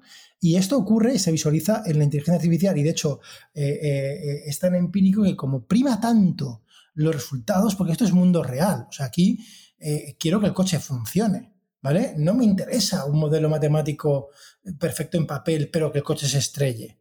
Quiero que funcione, lo primero y que no se estrelle. Entonces esto es mucho más alquimia. A mí me hizo gracia, ¿eh? porque en esta, esta conferencia se rasgaban las vestiduras y luego, mira, eh, de hecho, la, revolución en inteligencia artificial última, ¿no? La que ha hecho despertar y todo el campo, en realidad es por el aprendizaje profundo, viene el año 2012, porque toda la parte teórica que existe, ¿eh?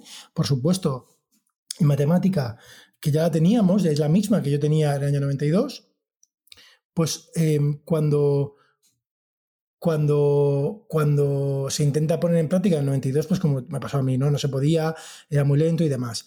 Y entonces, eh, cuando llega en el año 2012 un estudiante, ¿vale? De doctorado, de un profesor que había seguido, él sí que había seguido persistentemente probando esto, que en sus ratos libres programaba videojuegos que utilizan tarjetas gráficas y el chaval sabía programar súper bien las tarjetas gráficas y entonces hizo lo de la rueda con las maletas juntó eh, la maleta, que era eh, las redes neuronales, ¿vale? Con la rueda, que era lo que él sabía, eh, que era programar rutinas muy rápidas que se ejecutan en la tarjeta gráfica para videojuegos habitualmente. Y este chaval las unió, ¿vale? Le puso ruedas a las ecuaciones que, antes se programaban, pero para funcionar en la CPU, ¿no? En, como en, en el procesador normal, ¿no? Típicamente Intel o AMD. Y este, este, este, este chico lo programó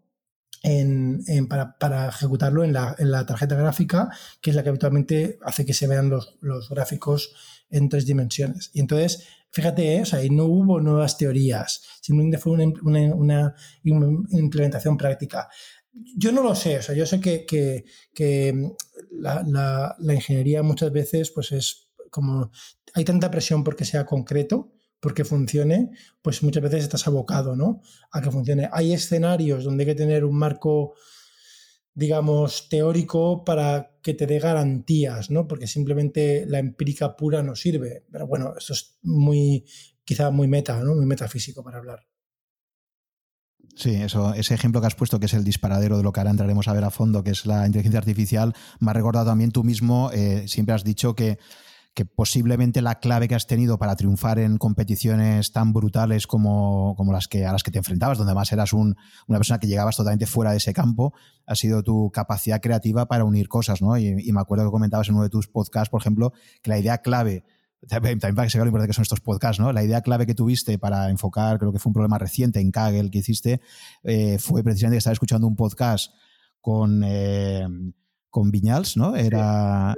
Y de repente el, tío habla de Transformers y a ti se te encendió ahí una, un, se te encendió una lucecita y dijiste, ostras, ¿y si aplico Transformers a esto? ¿no? Y en, una, en un tipo de investigación que estaba haciendo, un tipo de metodologías que eso no se estaba aplicando, tú coges y haces como lo que dices del, chico este, ¿no? De, aplicas una tecnología que habitualmente no se, un enfoque que habitualmente no se aplica ahí y le das un y le das un cambio completo ¿no? a este planteamiento. O sea que efectivamente todo lo que es disruptivo siempre suele provenir de gente que tiene la creatividad de unir eh, campos de, experiencia o, de dominio, de, expertise, ¿no? Eh, en campos diferentes y tener esa capacidad para de repente decir, ¿qué pasaría si junto esto con esto? ¿no? Sí, no, eso es. Eh, sí, y ya te digo, tiene mucha experimentación, ¿no? lo bueno de la informática es que te permite experimentar de forma muy rápida, ¿no? La, programación en informática es muy rápida, puedes hacerlo en tu casa. Y es que es fundamental esas pruebas de esa, esa, capacidad de prueba y error o de tinkering, ¿no? Taleb habla mucho también del tinkering, de, esto estar probando ahí, ¿no? De esa prueba y error eh, rápidas y, muchas iteraciones es, fundamental, ¿no? Yo creo que una cosa que tenéis genial eh, en, la parte esta de, aprendizaje profundo, pues es las posibilidades que tienes de, poder probar muchas cosas, ¿no? Y rápidamente obtener feedback, ¿no? sí, sí. Pues muy bien, Andrés, si te parece, vamos a entrar ya en, el bloque principal. Eh, fíjate ya todo lo que vamos hablando y me ha parecido súper interesante cómo, cómo, se pueden establecer conexiones en muchos ámbitos.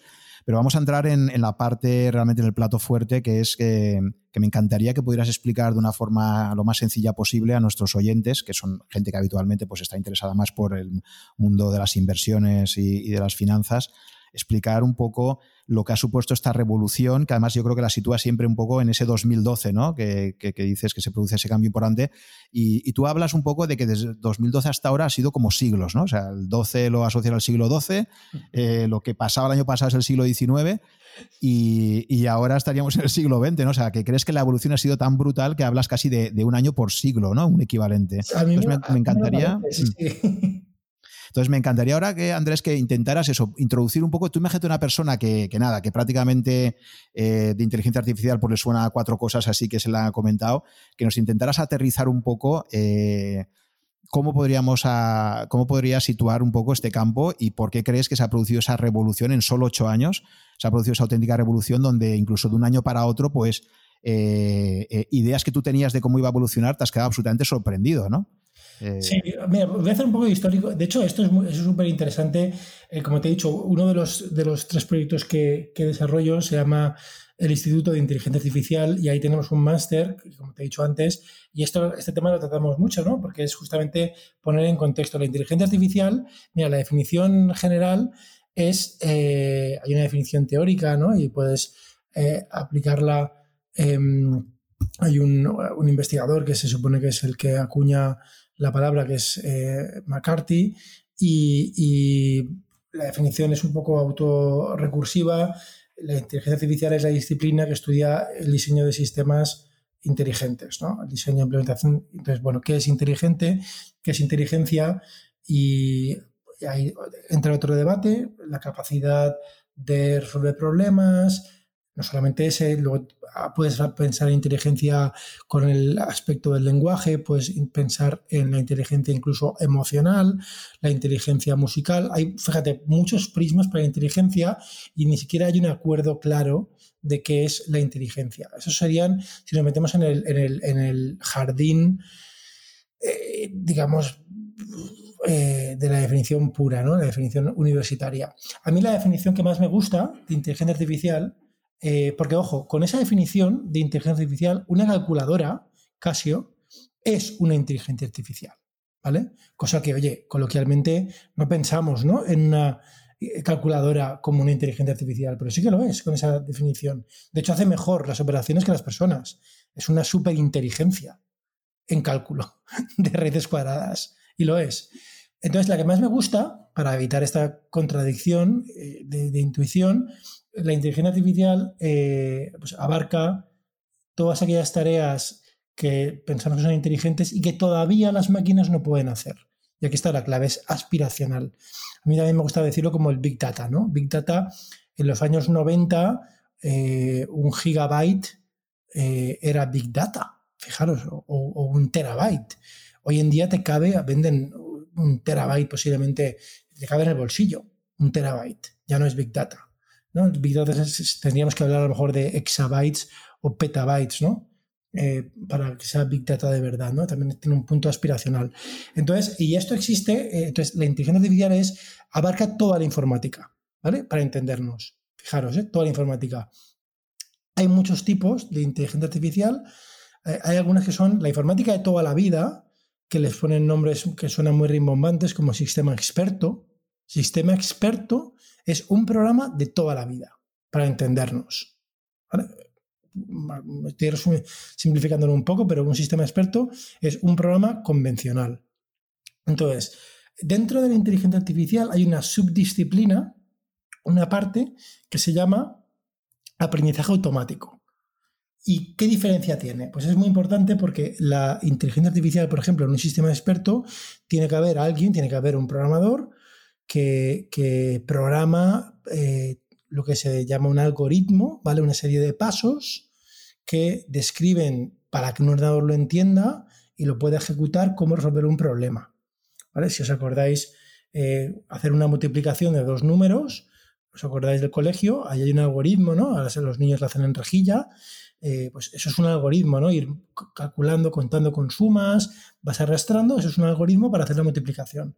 Eso sería, pues podrías hacer, eh, eh, considerar que eso es, entra dentro de una inteligencia artificial, aunque sea muy sencillo, y, pero es explícita, lo has tenido que programar, eh, alguien ha tenido que programar el algoritmo y meterlo en un ordenador, ¿vale? Con los pasos, describiéndolo.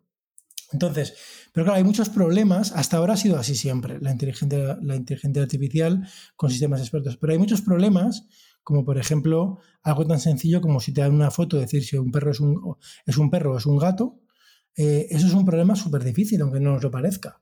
Y ese problema, cuando incluso las personas, nosotros no lo aprendemos con un algoritmo. A un niño pequeño no le tienes que explicar cómo diferencia un perro de un gato.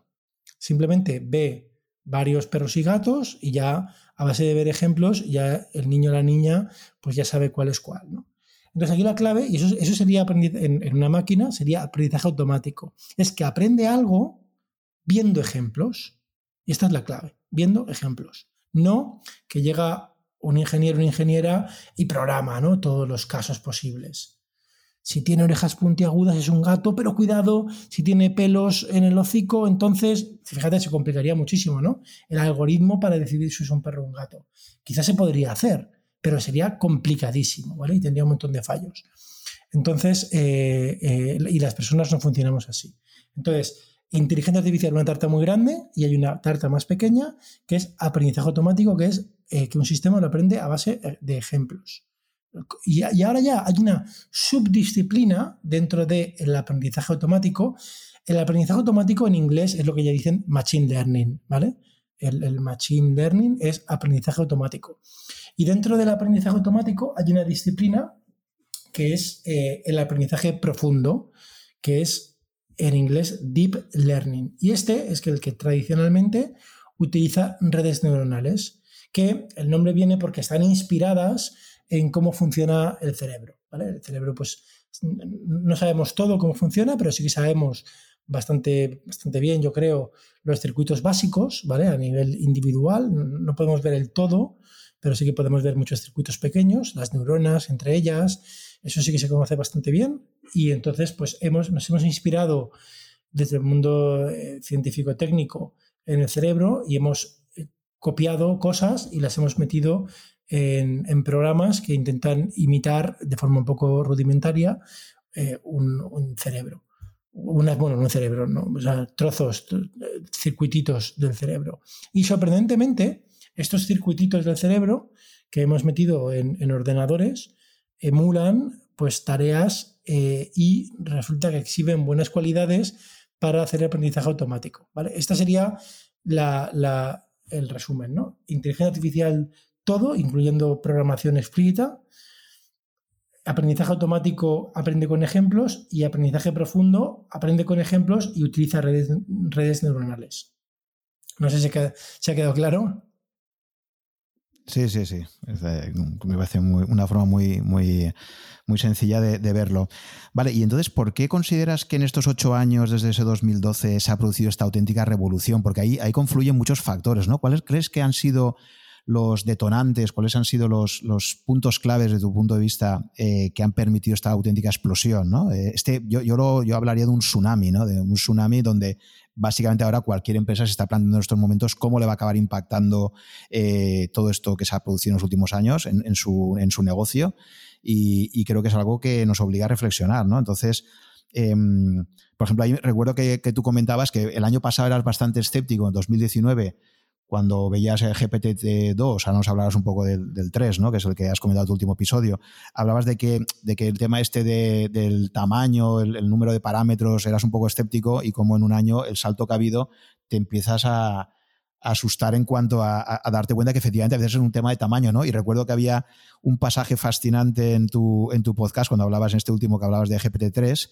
que hablabas de, Sapolsky, ¿no? Este primatólogo, y, bueno, si quieres ahora comentarnos esto un poco, a mí me pareció fascinante, ¿no? El comentario que hacía sobre cómo a lo mejor nosotros una de las claves de que, de que el Homo sapiens en este momento sea la especie dominante en el, planeta Tierra, básicamente son un par de genes que han hecho que tengamos muchísimas más neuronas ¿no? Eh, que, que, puedan tener otros animales y que esas mismas, esos mismos dos genes tú los puedes inyectar en otros animales y a lo mejor de ahí sale, sale también una criatura superdotada, ¿no? Sí, entonces, eh, lo, digo, porque por eso, por eso Entonces, si, si, puedes un poco, me gustaría que explicaras eso. ¿Cuáles crees que han sido los hitos clave desde el 2012 hasta ahora para que se haya producido este, este tsunami, para que, en muy pocos años pues, el interés por esto se haya multiplicado, interés que tiene múltiples facetas. Es decir, hace una década, gente que quisiera estudiar matemáticas, por ejemplo, pues a lo mejor era una carrera, ¿sabes? Como, no sé, otras que se consideran que tenían pocas salidas y de repente ahora, pues claro, como para este campo, una de las, una de las, formas de poder meterte ahí, pues eh, si eres matemático y ya tienes mucho a favor, pues ahora mismo tú sabes la demanda de, de matemáticas y dobles carreras de matemáticas y física está muy demandado, ¿no? Precisamente por por, todas las salidas profesionales que te puedo ofrecer. Sí, desde luego. Eh, mira, en el 2012 lo que ocurrió, a ver, para que esto funcione hace falta varias cosas. Hace falta, por una parte, eh, los, los, digamos, el equipo técnico, ¿no? Los ingenieros e ingenieras que lo hagan, ¿no? Pero esto siempre ha habido, ¿vale? Siempre, siempre han habido eh, programadores, ingenieros que, hagan este tipo de cosas. También habían en los 90, ¿vale? Entonces no, no era que faltaba gente, ya había y ha habido. Vale, eso no era. Eh, ¿Teníamos la, parte teórica, la parte matemática necesaria? Eh, sí, la teníamos, ¿vale? Pero había dos cosas que no teníamos y ocurren en el, 2012. Una son los datos, ¿vale? Como he dicho, el aprendizaje automático necesita datos. O sea, no he dicho datos, he dicho ejemplos, pero ejemplos son datos, ¿vale? En el caso de perros y gatos, ¿qué necesita? Fotos de perros y gatos. Es que es muy simple. Fotos de perros y gatos. Claro, en 2012 en el año 90 pues era difícil, o sea, imagínate, en el año 90 eh, incluso tener fotos escaneadas no, era trivial encontrarte con fotografías en un ordenador así en grandes cantidades, porque las cámaras se hacían todavía en papel y demás. Entonces, eh, en los 90, eh, fíjate, en el año 90, 92, ¿no? Y, y, entonces, bueno, y aunque las tuvieras, tenías pocas, pero es que encima los ordenadores eran muy lentos, entonces ahí había un problema.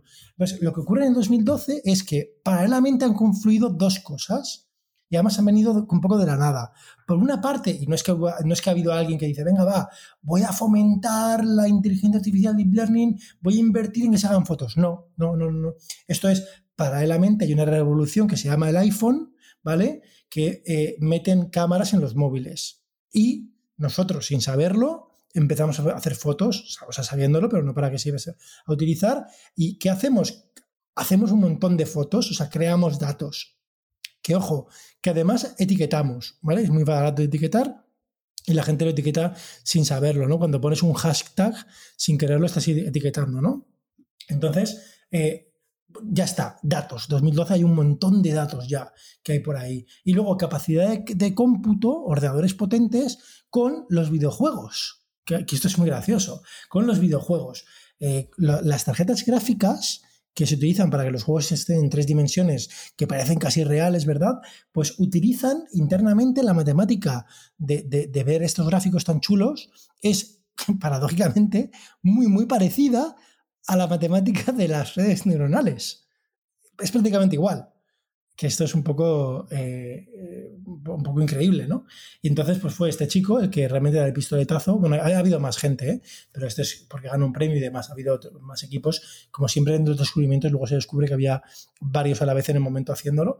Y, en, pero en 2012 es cuando de repente alguien une las dos cosas coge esta técnica denostada porque nunca había funcionado y oye, vale, cogen más datos y además cogen, tenían la suerte de tener este chico que tenía experiencia en programar, en programar eh, tarjetas gráficas, ¿no? Entonces, que no había datos y capacidad de cómputo, ¿vale? Y ahora viene lo siguiente, Entonces, desde entonces hemos ido aumentando, esto creo que todos lo, entendemos, ¿no?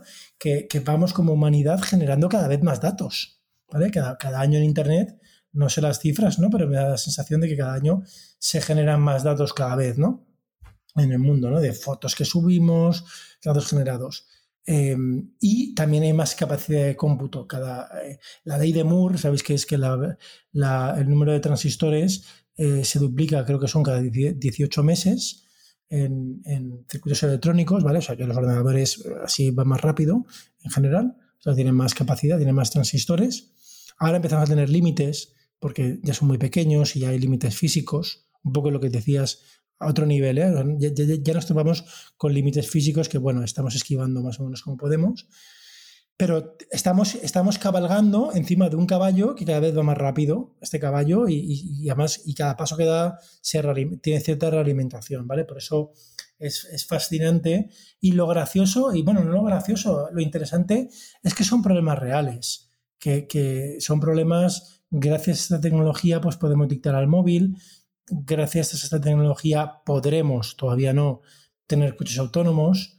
Gracias a tecnología, eh, pues bueno, en el mundo de, en el mundo de, que, os he dicho, ¿no? En cualquier tema de percepción funciona muy bien. En el mundo médico, por ejemplo, aunque todavía no está desplegado de forma masiva en hospitales, pero bueno, ya, hay, ya, ya sí que existen eh, sistemas que ayudan a diagnóstico clínico, ¿no? Entonces tiene, tiene pues infinidad de usos. De hecho, pues eh, tiene infinidad de usos. Donde, donde, más destaca, por ejemplo, es en toda la parte, por ejemplo, en percepción.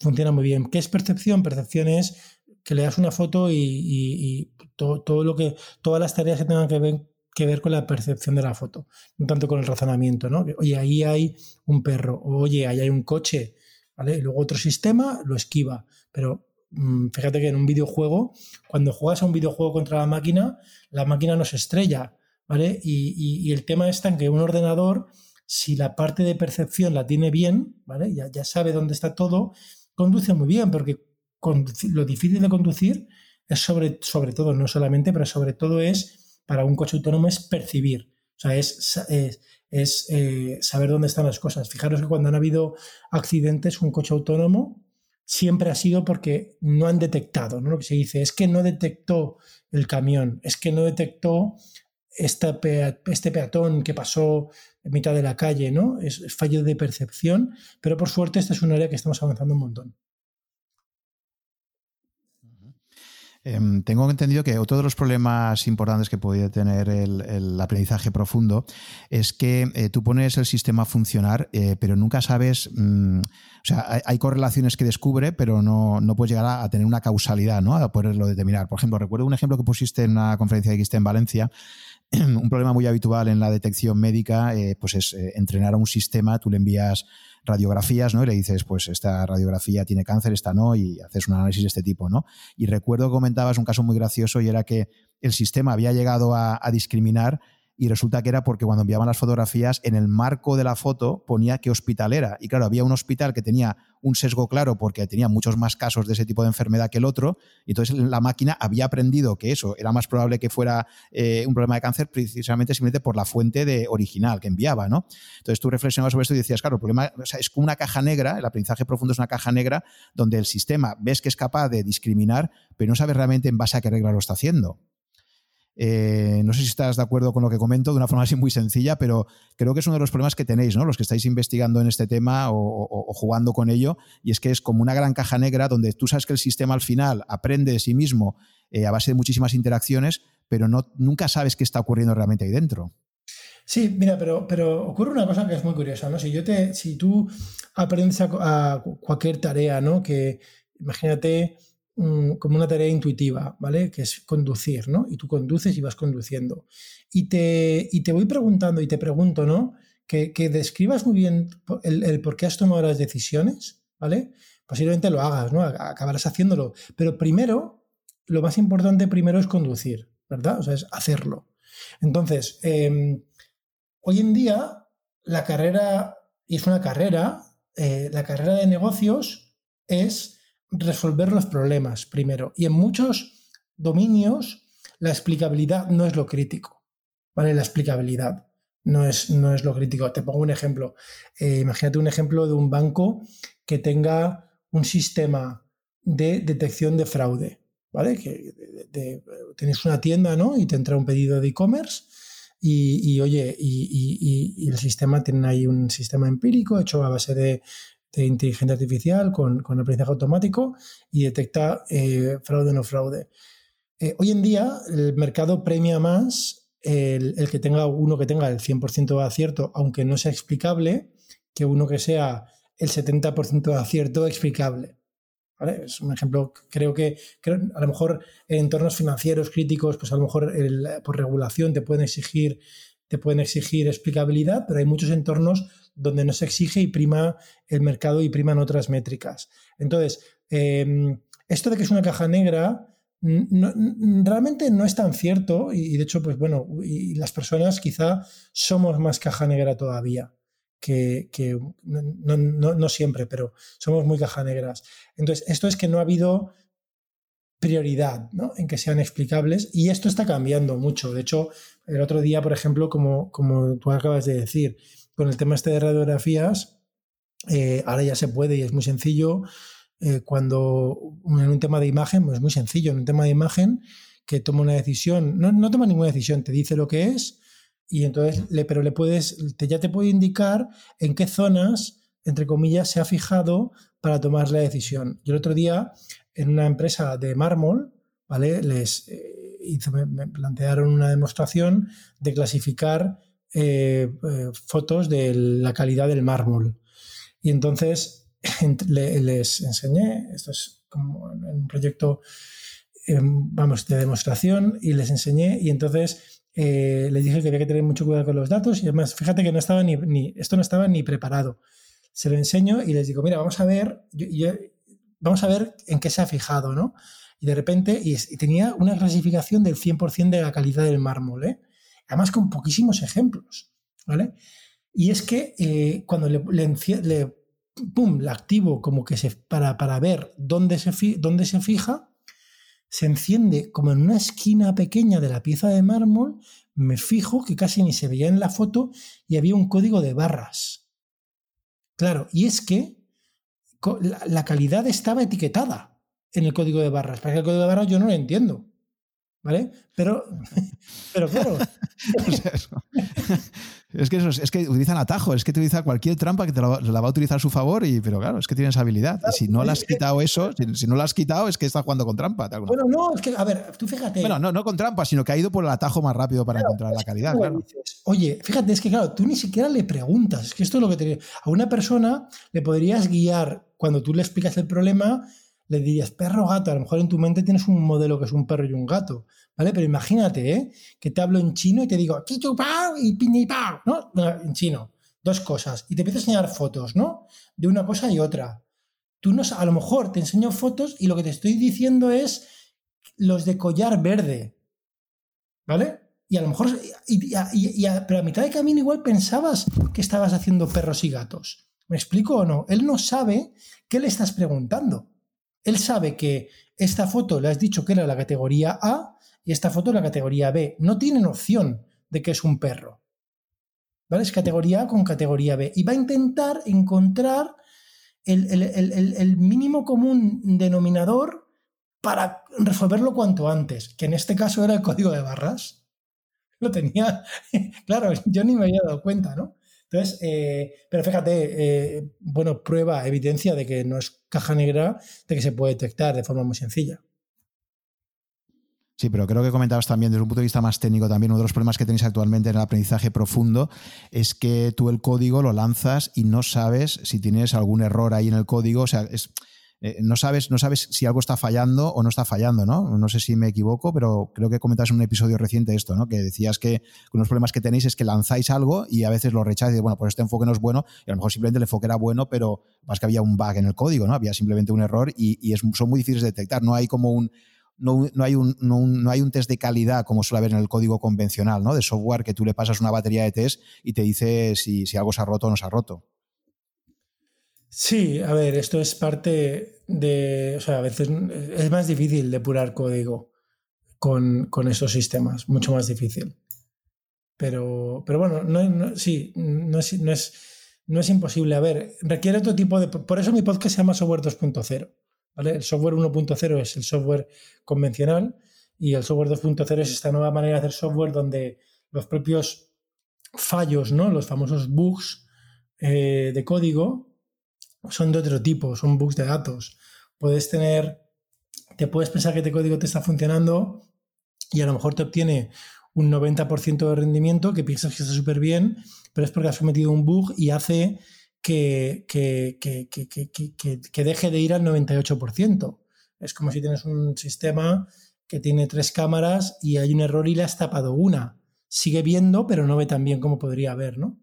Y esto ocurre, esto es muy frecuente ¿eh? y es quizá hoy en día un arte, pero de nuevo es que estamos en, estamos en los principios. Entonces, incluso las herramientas, yo me acuerdo también hace 40, eh, pero hace 30 años, cuando yo empecé a programar, las herramientas de desarrollo eran, eran más primitivas que ahora. Hoy en día hay muchas herramientas para detectar fallos de código que hace 30 años costaban un montón detectar. Estabas ahí meses, hoy en día es más rápido. Entonces, eh, hoy en día es más inmaduro el ecosistema de desarrollo del, del del aprendizaje profundo, pero esto va madurando, ¿eh? y de hecho, como digo yo, cada año, ¿no? Cada siglo, ¿no? Que decía, ¿no? En el, en año 2021, en el siglo XXI, ¿no? Del aprendizaje profundo, eh, tendremos ya mejores herramientas, ¿no? Y de hecho, este año tenemos mejores herramientas, muchísimo mejores que el año pasado. Vale, entonces la revolución ha estado, como dices, fundamentalmente en, la proliferación exponencial de datos, en la, en la capacidad de cómputo. Eh, Pero además de esos dos ingredientes, ¿qué es lo que tú crees, eh, si analizas los últimos años, cuáles crees que han sido eh, los, vectores de disrupción adicionales más importantes? ¿no? Porque tú hablabas, ya te digo, por ejemplo, en el caso del eh, GPT-3, que ahora mismo es pues, un poco lo, más, lo, que en este momento está generando más, más debate ¿no? y más controversia en cuanto al potencial que existe pues eh, creo que tú explicabas la diferencia entre el 2 y el 3, básicamente es, la multiplicación de, parámetros que intervienen ahí, ¿no? Entonces, eh, te lo digo porque además de estos dos factores, no sé si, consideras que hay alguno más que estás observando que está, está también sirviendo para, que, para que se produzca este, esta auténtica revolución. Em, para mí, a ver, el tema con GPT-3, GPT-3 es muy interesante porque bueno, hay un podcast entero que no me quiero repetir, ¿no? Es un sistema de texto. En imagen ya sabemos que la inteligencia artificial hace un montón de tareas. En, audio, eh, uno de los usos principales es la transcripción, de, crear subtítulos automáticamente, de poder dictar al móvil, que es hacer subtítulos, eh, o generación, ¿no? De que dentro de poco pues habrán audiolibros narrados de forma bastante emotiva y bien hechos en audio, pero en, texto, ¿vale? Lo que es el lenguaje humano e, es muy complicado porque el lenguaje humano, claro, ya encapsula de forma muy inherente razonamientos, conceptos, y, como, como tú has dicho antes, ¿no? Estos sistemas, pues muchos no son causales, y entonces, pues era, siempre ha sido muy esquivo el lenguaje con, con los sistemas de cualquier tipo de sistemas de aprendizaje automático o de inteligencia artificial con el lenguaje han sido muy, muy esquivos en, tareas como muy básicas que son para las personas, ¿no? Y, GPT-3, pues bueno, hace cosas sorprendentes, eh, en sentido, cosas que no esperábamos, ¿no? Aquí todavía para mí el punto de duda, yo en el podcast tampoco quise ser muy incisivo, es hasta qué punto es útil, ¿vale? Y aquí está la clave, ¿no? O sea, es muy prometedor, ¿vale? Pero es como quizá un primer ordenador, ¿no?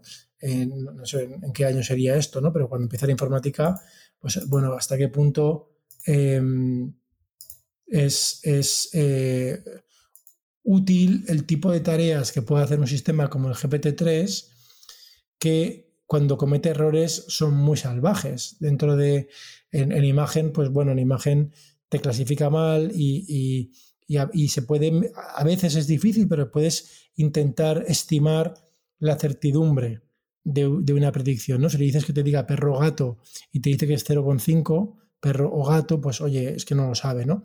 Eh, no es así, ¿eh? Eso es un problema difícil, pero está más avanzado en imagen. Un problema que tiene, por ejemplo, GPT-3 es que, por ejemplo, nunca te, no te va a decir que no sabe algo. No, esto no te lo dice. Yo he estado jugando ya mucho después. Entonces te, puede generar textos, te, te, continúa, etcétera, pero es, eh, es fácil de trampear. ¿Vale?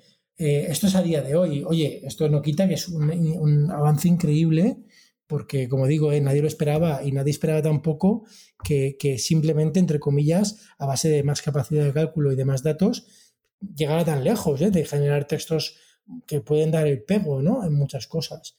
entonces, ¿qué, ¿qué, más esperamos a día de hoy? Pues bueno, hay varias... A ver, yo soy un, como tú dices, el ejemplo de la maleta con ruedas, ¿no? O sea, ahí a lo mejor hay gente que está pensando en que no exista, o sea, en el teletransporte, ¿no? O sea, en que no haga falta ni las maletas, ¿no?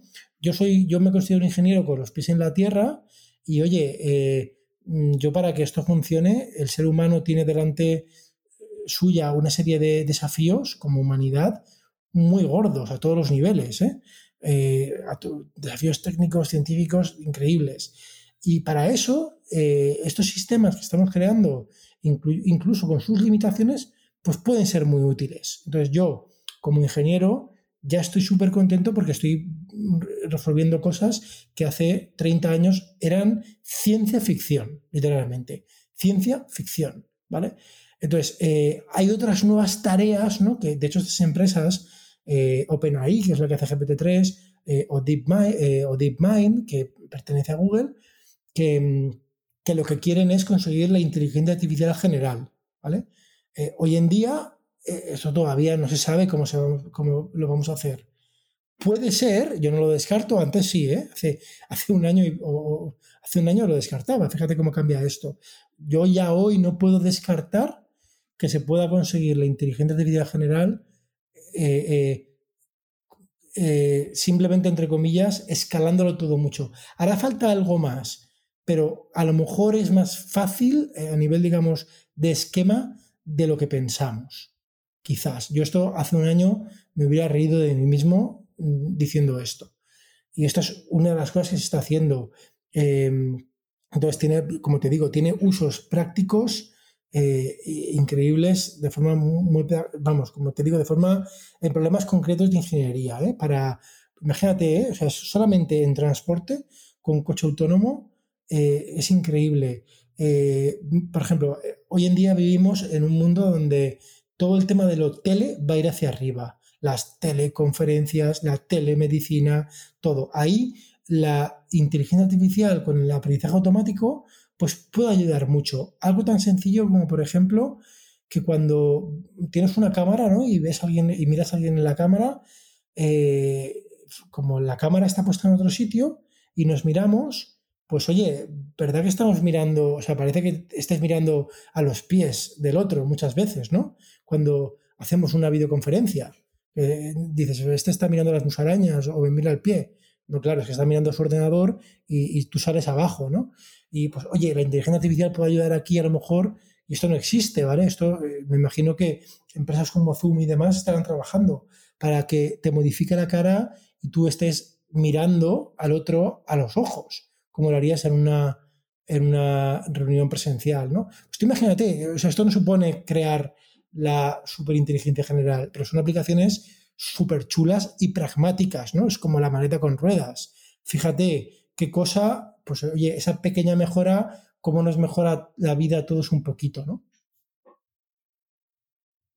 Sí, yo la verdad es que también por mi experiencia personal, eh, igual que tú decías que el año pasado no creías que esto pudiera pasar, mi experiencia me dice que al final, eh, yo por ejemplo que he sido jugador de ajedrez de joven y era un apasionado del ajedrez, me acuerdo que en toda mi infancia estuve jugando hasta los veintipocos años, eso sería pues los ochenta y pocos, me acuerdo que en aquella época yo tenía ordenador de ajedrez desde el principio y decía, bueno, es, eh, bueno el consenso existente en los años 80 y principios de los 90 era que era imposible que un ordenador pudiera ganar al campeón mundial de ajedrez, ¿no? Luego llega el año 97, el famoso más de Deep Blue con Kasparov y, la humanidad pierde ahí, ¿no?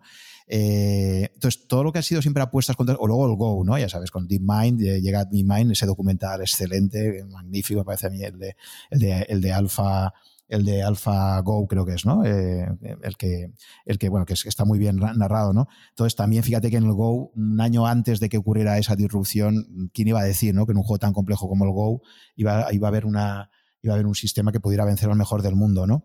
Entonces sí que es cierto que si analizas la evolución tecnológica, cada vez que ha habido gente que ha predicho que esto sería imposible, etcétera, lo que nos muestra la evolución ha sido que hasta ahora eh, siempre acaba triunfando un poco más la, tecnología, ¿no? Por eso cuando tú ahora me dices esto de que la inteligencia artificial general eh, cada vez eh, eres menos escéptico de que se pueda llegar a tener, pues la verdad es que me pone un poco los pelos de, punta, ¿no? Porque, porque es verdad que, que, la evolución de la tecnología en los últimos 50 años nos dice esto, ¿no?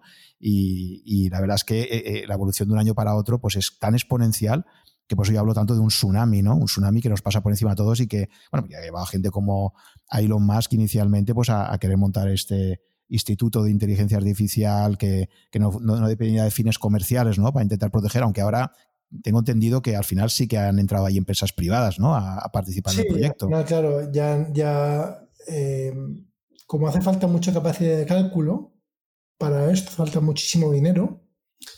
Y, además eh, los ingenieros que trabajan también eh, tienen unos sueldos estratosféricos, entre otras cosas pues em, claro, solamente entre comillas con la financiación, entre comillas sin ánimo de lucro, pues no es suficiente y ha entrado Microsoft, que ha invertido mil millones de dólares y entonces aquí ya han cambiado las reglas del juego.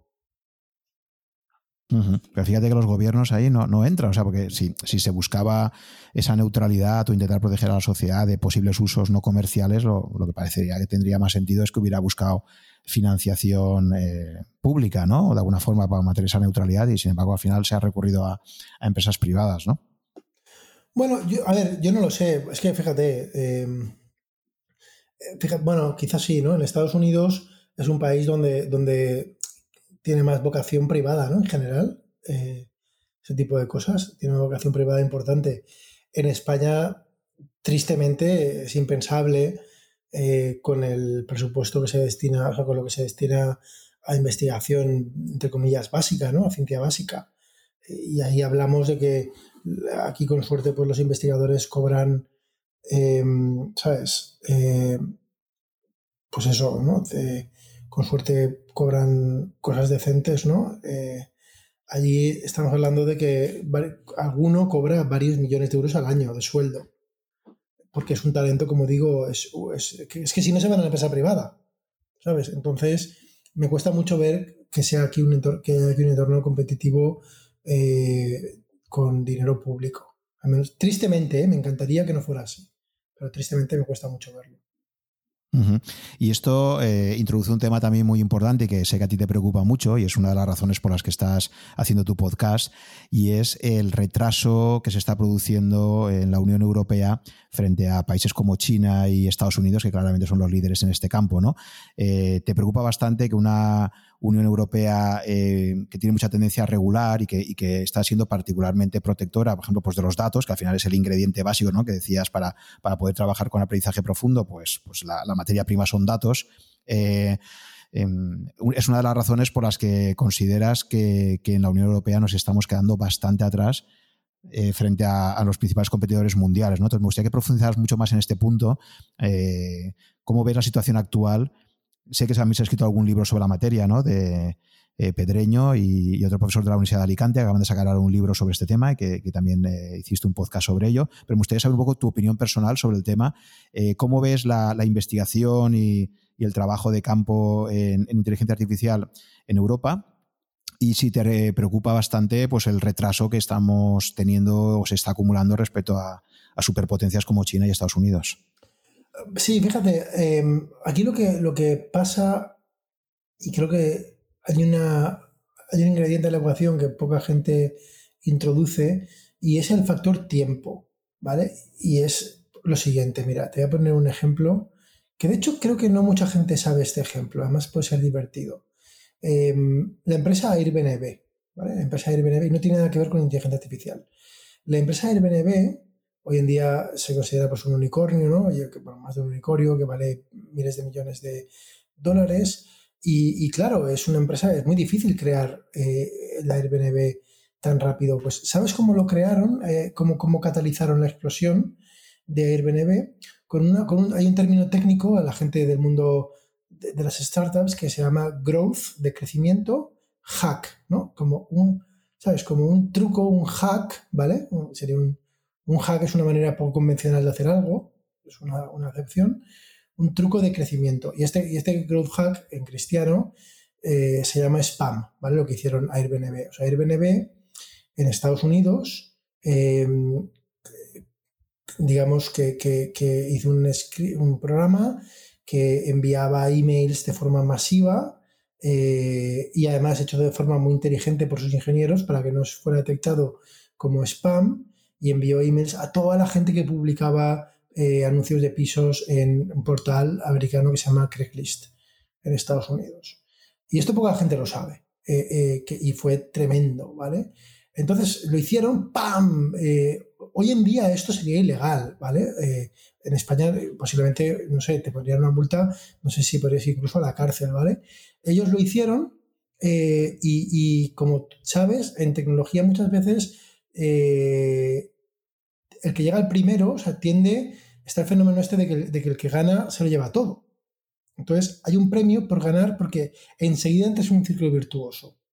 Entonces, en muchos negocios hay una ventana de tiempo que puede ser porque no hay un número uno y todavía no se ha regulado eh, y puedes hacer determinadas cosas. Y entonces, eh, te pongo el caso de Airbnb, ellos sabían que, bueno, en la zona gris a nivel de regulación, eh, se la juegan, hacen un, envío masivo de emails, oye, ya consiguen masa crítica de usuarios, les funciona, tienen un buen producto, ¿eh? O sea, no, estoy diciendo, no, es eh, vender Viagra por internet, ¿no?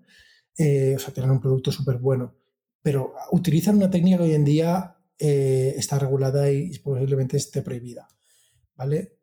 Para mí pasa algo parecido con si cualquier aficionado a la astronomía que enfoque hoy un, un telescopio, una cámara para hacer fotografías del espacio, se va a encontrar con que ahora hay rayas en las fotos.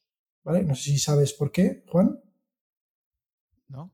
Pues porque eh, eh, están poniendo en órbita, en órbita baja, em, satélites, constelaciones de satélites para dar internet.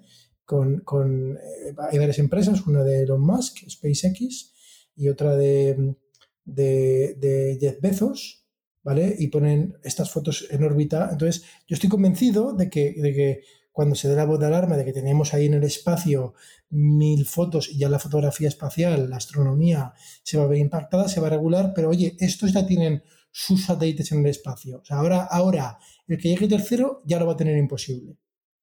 ¿Vale? Entonces, en inteligencia artificial ocurre algo así, ¿vale? Que es, eh, existe el concepto de círculo virtuoso, que como he dicho, hace falta datos, ¿vale? Entonces, tú imagínate que quieres fabricar un sistema de reconocimiento de habla, ¿vale? Porque quieres eh, hacer un sistema de dictar, ¿vale? Entonces, sacas tú, al principio tienes pocos datos y no funciona muy bien, ¿vale? Pero lo sacas al mercado y consigues mil usuarios y entonces lo empiezan a utilizar. Oye, con esos datos que, lo utilizan, eh, tú los utilizas, esos datos, evidentemente, para realimentar el sistema y mejorarlo. esto es evidente, ¿no? Que esto es, conviene hacerlo. Entonces, y lo mejoras. Entonces, claro, esto has conseguido un producto mejor, ¿vale? Ahora, como es un producto mejor, ahora ya en vez de mil usuarios, te van a entrar mil, te entran mil usuarios más, ¿no? Que a su vez generan más datos y mejoras el producto. Entonces, se crea un círculo virtuoso de datos, ¿vale? Entonces, eh, en, especialmente en China, ni te cuento, y en Estados Unidos, eh, hay muchas menos fricciones, no voy a decir prohibiciones porque no lo son, pero son fricciones. Son fricciones para que como tú decías, un emprendedor, imagínate amateur o una startup con poco presupuesto, que no tiene, que el poco dinero que tiene de los business angels que tiene lo dedica a ingeniería y no a eh, abogados, ¿vale? Eh, pues esa, esa no va a llegar directamente. Y entonces, todos los verticales de negocio que tengan este fenómeno de que quien llega antes copa el vertical, van a estar copados por multinacionales tecnológicas que suelen ser americanas. Y fíjate, ya teníamos una China, TikTok, y por presiones internacionales, eh, fíjate, se va, hay, un conflicto internacional, ¿no? Entonces, ese es el tema que falta, el tiempo. Claro que, claro que eventualmente hay que regular las cosas. Ojo, eh, yo no entiendo, y yo lo he dicho muchas veces, ¿no? Cómo como, bueno, sí que lo entiendo, es por, por lobby, ¿no? O sea, ¿por qué, me pueden llamar a las 4 de la tarde cuando puedo estar durmiendo la siesta eh, determinada compañía telefónica? Bueno, Vodafone, porque como me llaman lo digo, ¿sabes? O una comercial de Vodafone, eh, que yo nunca he dado permiso y me, y me machacan, porque eso, bueno, pues, eh, em, y, y, hay un montón de obstáculos para eh, si tienes una startup, pues para, para eh, obtener datos, ¿no? Y claro que eventualmente, como digo, claro que eventualmente hay que ponerlos de forma inteligente, ¿vale? Y ahí entramos, si quieres, Juan, en el documental El dilema social, ¿no? Si el problema no es tanto, el problema, fíjate, en Europa parece que el problema es que se cogen datos, ¿vale? Que es, eh, y, y nos están molestando continuamente con la obviedad de que las webs utilizan cookies. Fíjate, ¿eh? O sea, ¿qué productividad? O sea, hablamos de, skin in the game, hablamos de, gente que ha volcado al público, eh, em, ¿cómo se dice?, los riesgos o, deficiencias, ¿no? Sin asumirlas.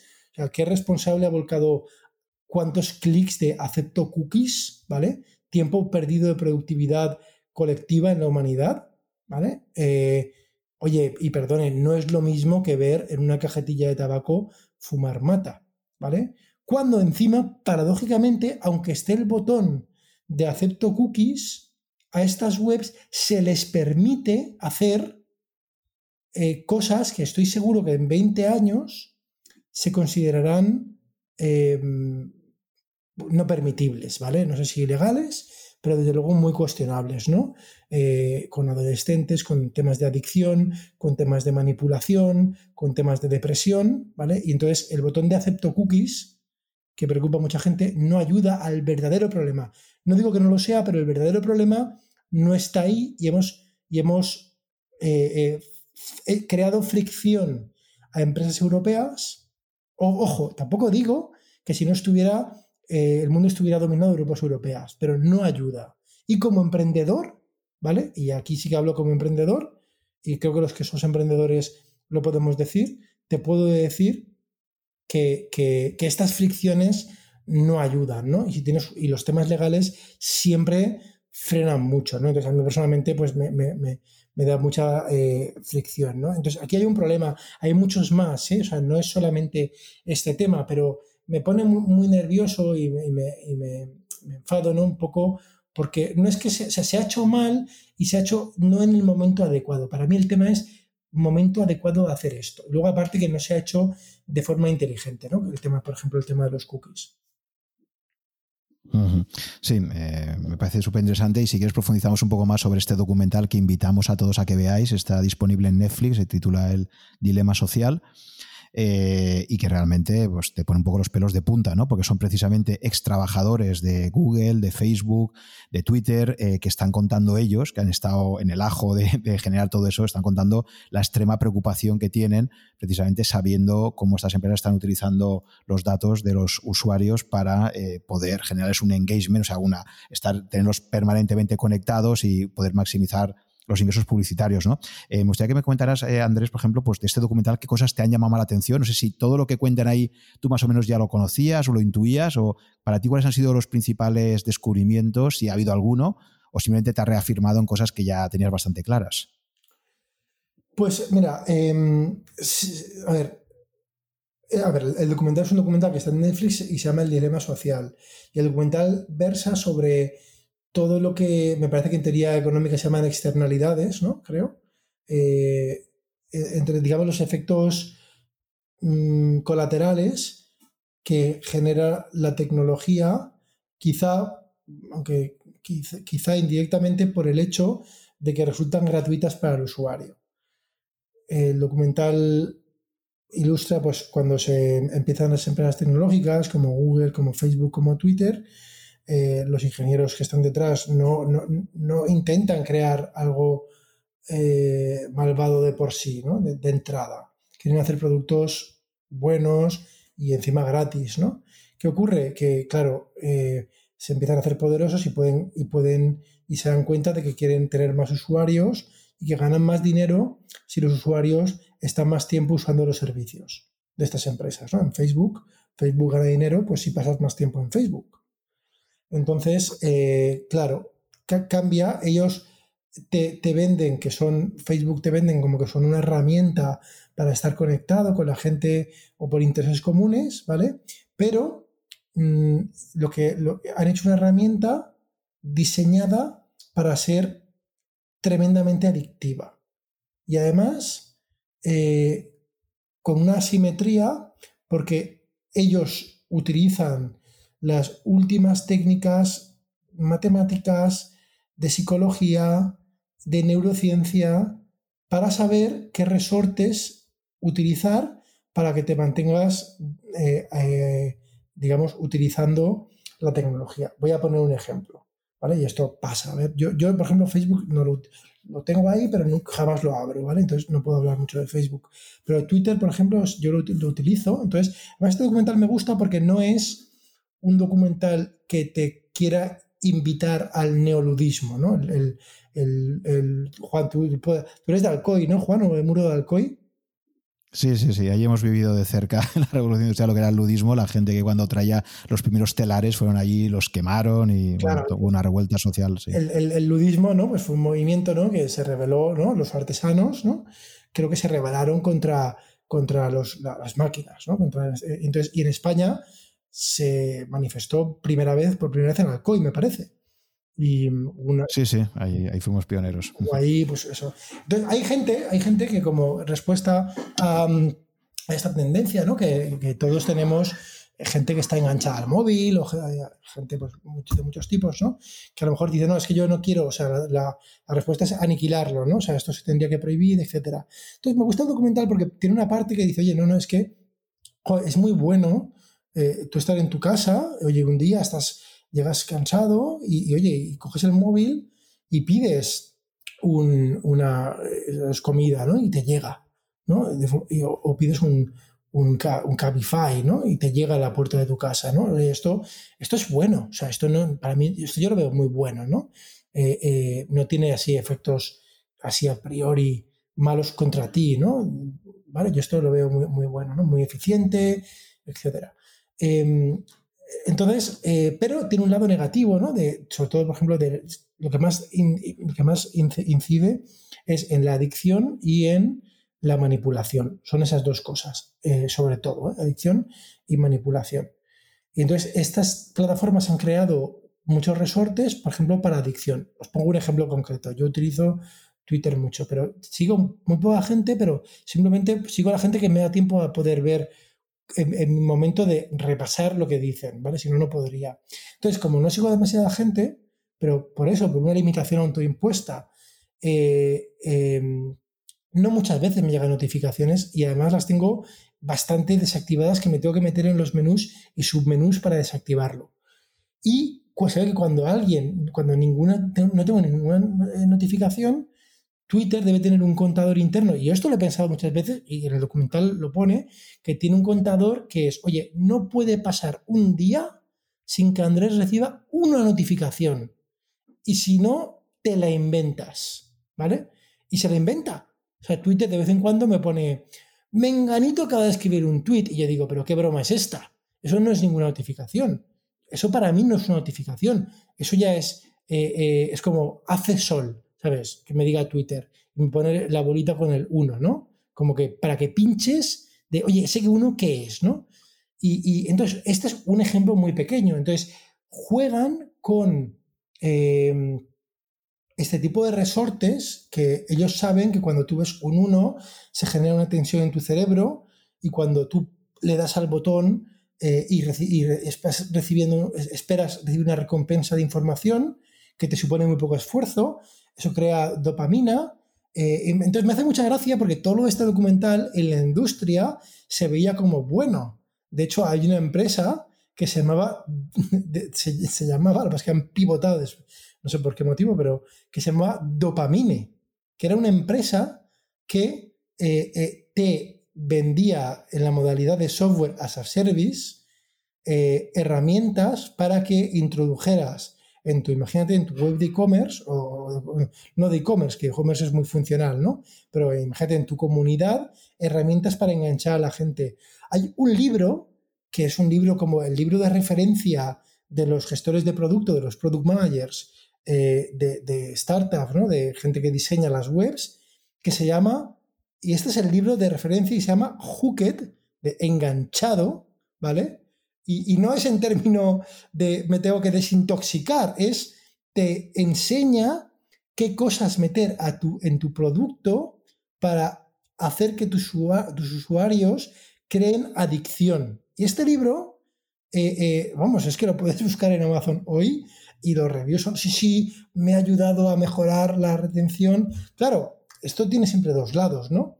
A mí me hacía mucha gracia esto porque esto no es nuevo pero lo que es nuevo es la escala y la simetría, ¿no?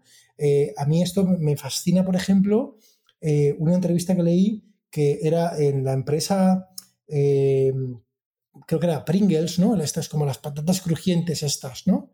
O fritos, fritos, fritos, los fritos, ¿no? Estos famosos, ¿no? A mí me encantaban los fritos. Claro, después de ver la historia, ¿cómo no te van a encantar los fritos? Si es que los han diseñado, diseñado en un laboratorio para dispararte todo.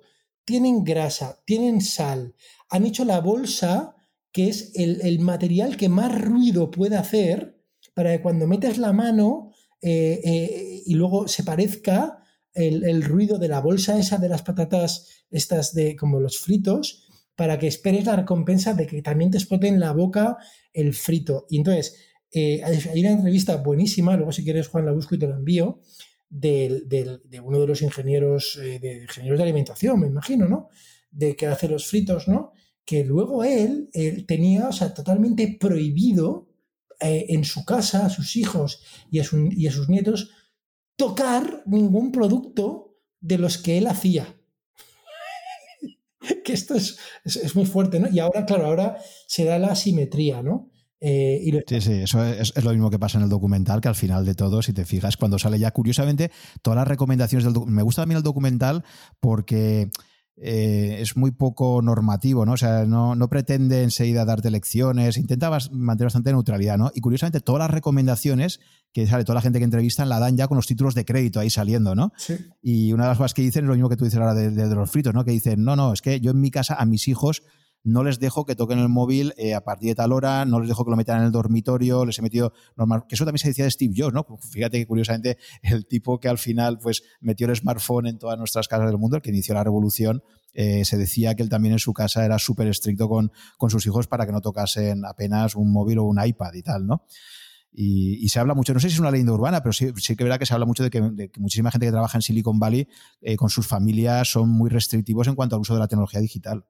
Bueno, yo, mira, yo te voy a hablar de mi caso, ¿vale? Yo en mi caso, en, por disciplina, ¿vale? O sea, como te digo, en, desde luego Facebook instalado en el móvil es ni de casualidad, sería el resumen, ni de casualidad.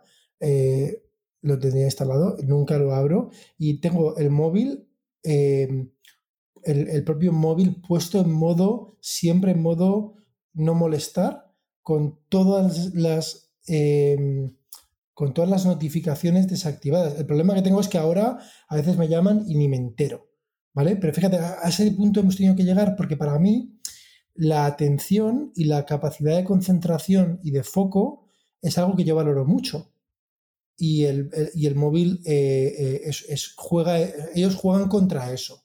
¿vale? Todas, las, todas las apps que están ahí son como diablillos, ¿vale? Tienen una parte buena, Twitter me gusta mucho como herramienta porque aprendo mucho de gente, sigo gente súper interesante, es increíble, ¿no? O sea, piénsalo, eh, es como si eh, vives en la época de Aristóteles, ¿no? Y, podrías seguir a Aristóteles y, ver lo que piensa todos los días. Es, increíble, ¿no? Esto es una herramienta buena, es que esta es la gracia, ¿no? O sea, usado bien, es, increíble, nunca hemos tenido la humanidad nada así, pero tiene un lado devastador, ¿no? Entonces, yo a nivel personal te digo, lo tengo en modo, eh, en modo foco, ¿sabes? En modo concentración absoluta siempre y es el modo por defecto de mi móvil. Y luego, eh, con, en mi familia, sí, también tengo un hijo, tiene 15 años y tiene limitación. Fíjate, es mayor, ¿eh? 15 años, ¿eh? Y lo puedo usar una hora al día solamente. Eh, porque si no es que es de... Y de, hecho... ¿Y, lo consigues que lo, que lo uses solo una hora? ¿O te pasa como en el documental que, que lo meten ahí en, en, la caja? Fíjate que esto es una cosa también interesante, ¿no? Muchas veces como tú conoces tus propias debilidades, te tienes que dotar de un sistema que sea como cuando Ulises amarra a la, Yo utilizo mucho esto para muchas cosas en, en finanzas, ¿no? O sea, tú sabes que cuando haya momentos del mercado de movimientos rápidos, tú vas a sucumbir a tu propia emocionalidad, lo sabes, ¿no? De, forma anticipada. Y tú lo que tienes que hacer es un protocolo para protegerte de ti mismo. De la misma forma que Ulises sabía que iba a sucumbir a los cantos de las sirenas y dice, atadme a un mástil porque si no sé que cuando pase voy a sucumbir, ¿no? Entonces hay gente que se crea protocolos para que él mismo no pueda hackearse, digamos, y, meterse ahí, ¿no? Por ejemplo, en Bitcoin hay gente que se mete protocolos del tipo de no tocar estos Bitcoins en 10 años y le ha metido esa regla temporal, lo ha bloqueado y eso también es un tema de seguridad, ¿no? Y ha dicho, como yo quiero invertir a largo plazo, no quiero sucumbir a que si Bitcoin se va ahora a 50.000 euros en dos años, lo venda con prisas porque yo quiero tener esto a largo plazo, ¿no? Entonces te creas como unas reglas para ti mismo evitar que tú seas tu principal enemigo, que eso pasa mucho, ¿no? O por ejemplo, una empresa como Indexa Capital ha sacado una cosa que me ha gustado mucho la idea, que es la carta a ti mismo, ¿no? Entonces, la carta a ti mismo es que cuando el mercado caiga en bolsa, por ejemplo, cuando cayó a mitad de marzo, eh, te sale un mensaje que te has escrito tú tranquilamente en un momento bueno diciéndote, oye, recuerda que cuando el mercado se derrumbe, que se derrumba cada X años y esto pasa, recuerda que en ese momento vender es la peor decisión que puedes tomar. Y es una carta que te escribes a ti mismo para recordártelo antes de, operar, ¿no? Entonces, esto aplicado al mundo de los móviles, pues en, ese documental, los que cuando lo veáis veréis que, la madre de la familia se le ocurre la idea de, de, coger una urna, se meten ahí y mete un bloqueador pero claro, llega luego la chica y, lo rompe, ¿no? Y no, no puede soportar esa adicción eh, hacerlo, ¿no? Entonces te, iba a decir eso, tú con tu hijo consigues que sea solo una hora o es esa hora que él piensa que es una hora y luego medido, como sea el documental, son dos horas y media. Es de 10 a 11 de la noche. O sea, está acotado. Bueno, ya veremos, ya te diré, ya te diré. ¿eh? O sea, esto es eh, relativamente, relativamente reciente. ¿eh? Mm. Hombre, yo, estoy de acuerdo contigo y creo que también te lo he escuchado en algún podcast y estoy totalmente de acuerdo, porque además yo, como profesor en la universidad, pues me enfrento a esto. Yo no sé tu experiencia, bueno, tú si no estás dando docencia, pero mira, los que llevamos dando, llevo 30 años ya dando docencia y sí que es cierto que las últimas promociones, ya desde hace unos años, eh, he notado una bajada de nivel bestial. Y no es porque los estudiantes sean peores que antes, que es lo que siempre dicen, no, es que ahora no, no, vamos a ver, a nivel de brillantez intelectual o de potencial, obviamente por definición pues tienen que ser iguales o incluso mejores, ¿no? El gran problema que tienen hoy en día los estudiantes universitarios, y creo que ocurre en todo, también a nivel de bachillerato, etcétera, es la falta de capacidad de atención. Es decir, tienes tantos estímulos que ponerte a estudiar, tú, imagínate Andrés que tú ahora empezarás la universidad ¿no? o el bachillerato en estos momentos con la cantidad de estímulos que tienes eh, que pueden distraerte. Entonces, hoy en día la capacidad de concentración, la capacidad de poder renunciar voluntariamente a, estar estimulado por videojuegos, por todo lo que te ofrece Internet, etcétera, se ha convertido en una, una, ventaja competitiva espectacular. Pero para eso tienes que tener una disciplina casi sobrehumana, ¿no? Entonces, eh, yo, yo detecto esto, ¿no? Y creo que es un problema generalizado, toda la gente lo comenta, ¿no? A nivel universitario, la caída que ha habido, y es por esto, porque es muy difícil competir contra todos los estímulos que los estudiantes encuentran en su día a día, ¿no? Aparte que para hacer tus clases más o menos aburridas o no, ¿no? O que no resulten estimulantes, pero es que nunca ha habido tanta competencia por tu atención como, como ahora, ¿no? Entonces creo que esa capacidad de focalizarte eh, y esa necesidad, como tú decías, efectivamente, de dotarte de trucos. Hombre, yo ya empiezo a conocer gente en mi entorno, no sé si te pasa a ti, en el entorno profesional incluso, gente que ya eh, sigue a, este, el que también sale en el documental, ¿no? Creo que es eh, Jerón Lanier, Em, que es el que. El de 10 motivos para dejar redes sociales ya. Exactamente. Hay gente ya, no sé si tú conoces en tu entorno, yo ya conozco a algún, alguna, algún compañero eh, profesionalmente que, que, ha optado por este enfoque radical. O sea, ha dicho, se ha quitado Facebook, se ha dado de baja de todas las redes sociales, de todo. Eh, incluso se ha dado de baja de WhatsApp y decían, si alguien quiere que me llame por teléfono o me envíe un SMS que tiene un coste, ¿no? Que decían ahí. Eh, porque de alguna forma, y están haciendo ese experimento, ¿no? No saben si van a aguantar mucho tiempo así, pero es como una forma de, de decir, oye, mira, voy a romper con esta dinámica y y a ver esto que me aporta nuevo en la vida, ¿no? Bueno, alguien, alguien lo decía, ¿no? Creo que el, la capacidad de concentración es el nuevo coeficiente intelectual, ¿no? Esto es, me parece que, no sé si alguna vez existió el coeficiente intelectual, ¿no? Como sabrás que eh, este Taleb no cree mucho en, eso, ¿no? En el, CI, ¿no? En, la, medición. Pero eh, si alguna vez existió, hoy sería la capacidad de concentración, creo yo. Sí, sí, sí. Vale, Andrés, y ya para ir finalizando, me gustaría que me comentaras, ya que estamos en un podcast financiero, eh, que me comentases un poco, eh, por lo que tú conoces, qué posibles aplicaciones ves interesantes eh, a futuro en el campo de las finanzas, ¿no? Tanto en las finanzas personales como de una forma más amplia, ¿no? Vale, em, fíjate, yo hasta ahora todas las aplicaciones de la inteligencia artificial han sido, mm, hay algunas muy claras, ¿no? Mira, cuando la gente siempre piensa qué hace, o sea, en qué industrias eh, funciona bien, ¿no? El tema de la inteligencia artificial, el aprendizaje automático, el aprendizaje profundo, yo como ingeniero también te digo que más que industrias, siempre pienso en qué, problemas hace bien, ¿vale? La inteligencia artificial. Entonces, hacen, por ejemplo, hay un tipo de problemas que se llaman problemas de clasificación, ¿vale? El problema de clasificación es, dado una foto es perro gato, ¿no? Es clasificar una cosa u otra. Entonces, eh, en finanzas, por ejemplo, existen muchos problemas de clasificación. Eh, si tú lo enfocas como, como, problema de clasificación, para un banco problemas que ya tenían, eh, por ejemplo, es, ya hemos mencionado antes, fraude, detección de potencial de fraude. Luego, ¿para qué se utiliza? ¿Sabes? A lo mejor se utiliza pues para eh, dispararle al usuario más controles, etcétera, ¿no? Pero detección de, transacciones fraudulentas. Este es un uso súper claro y, de bastante éxito. Otro uso, por ejemplo, y eso es desde el punto de vista del banco. Eh, otro uso en, seguros también es para, eh, en seguros se utiliza para calibrar de nuevo también riesgos, ¿no? Para calibrar riesgos. Desde, eso, fíjate, estamos siempre hablando desde el punto de vista desde el punto de vista del banco. Yo a nivel personal, ya te digo, hay gente que intenta eh, predecir, ¿vale? Eh, los valores en bolsa y tal. Que yo sepa, nadie, eh, quizás si lo supiera, a lo mejor tampoco lo diría, ¿no? Pero que yo sepa, nadie tiene esta receta, ¿no? De poder tener sistemas que predigan el, tema, la evolución de una acción. Ojo que aquí sí que técnicamente pues podríamos aventurar, ¿eh? podríamos aventurar que si tú extraes en tiempo real eh, lo que llaman el sentimiento, ¿no? Fíjate en Twitter, en redes sociales, de cómo van las cosas, lo correlacionas con eh, datos de objetivos, de valores, con tal, pues podrías intentar predecir evolución y con eso hacer, hacer estos de corta como de corto plazo, ¿no? Para, el corto plazo inmediato, ¿no? de nuevo, o sea, eso es potencialmente es factible, ¿sabes? Eh, potencialmente es factible. Yo desconozco un uso concreto. En el mundo de las competiciones, que, sí que conozco mejor, eh, hay una empresa que se llama Numerai, ¿vale? y Numerai, y entonces Numerai tiene unos datos de, de fondos de valores y piden a la comunidad de investigadores, gente que le gusta participar en estas cosas, que haga modelos de aprendizaje automático para predecir. Y ellos con esos modelos crean un metamodelo que lo ponen en bolsa. Y tienen un sistema muy complicado de, de, retribuir, etc.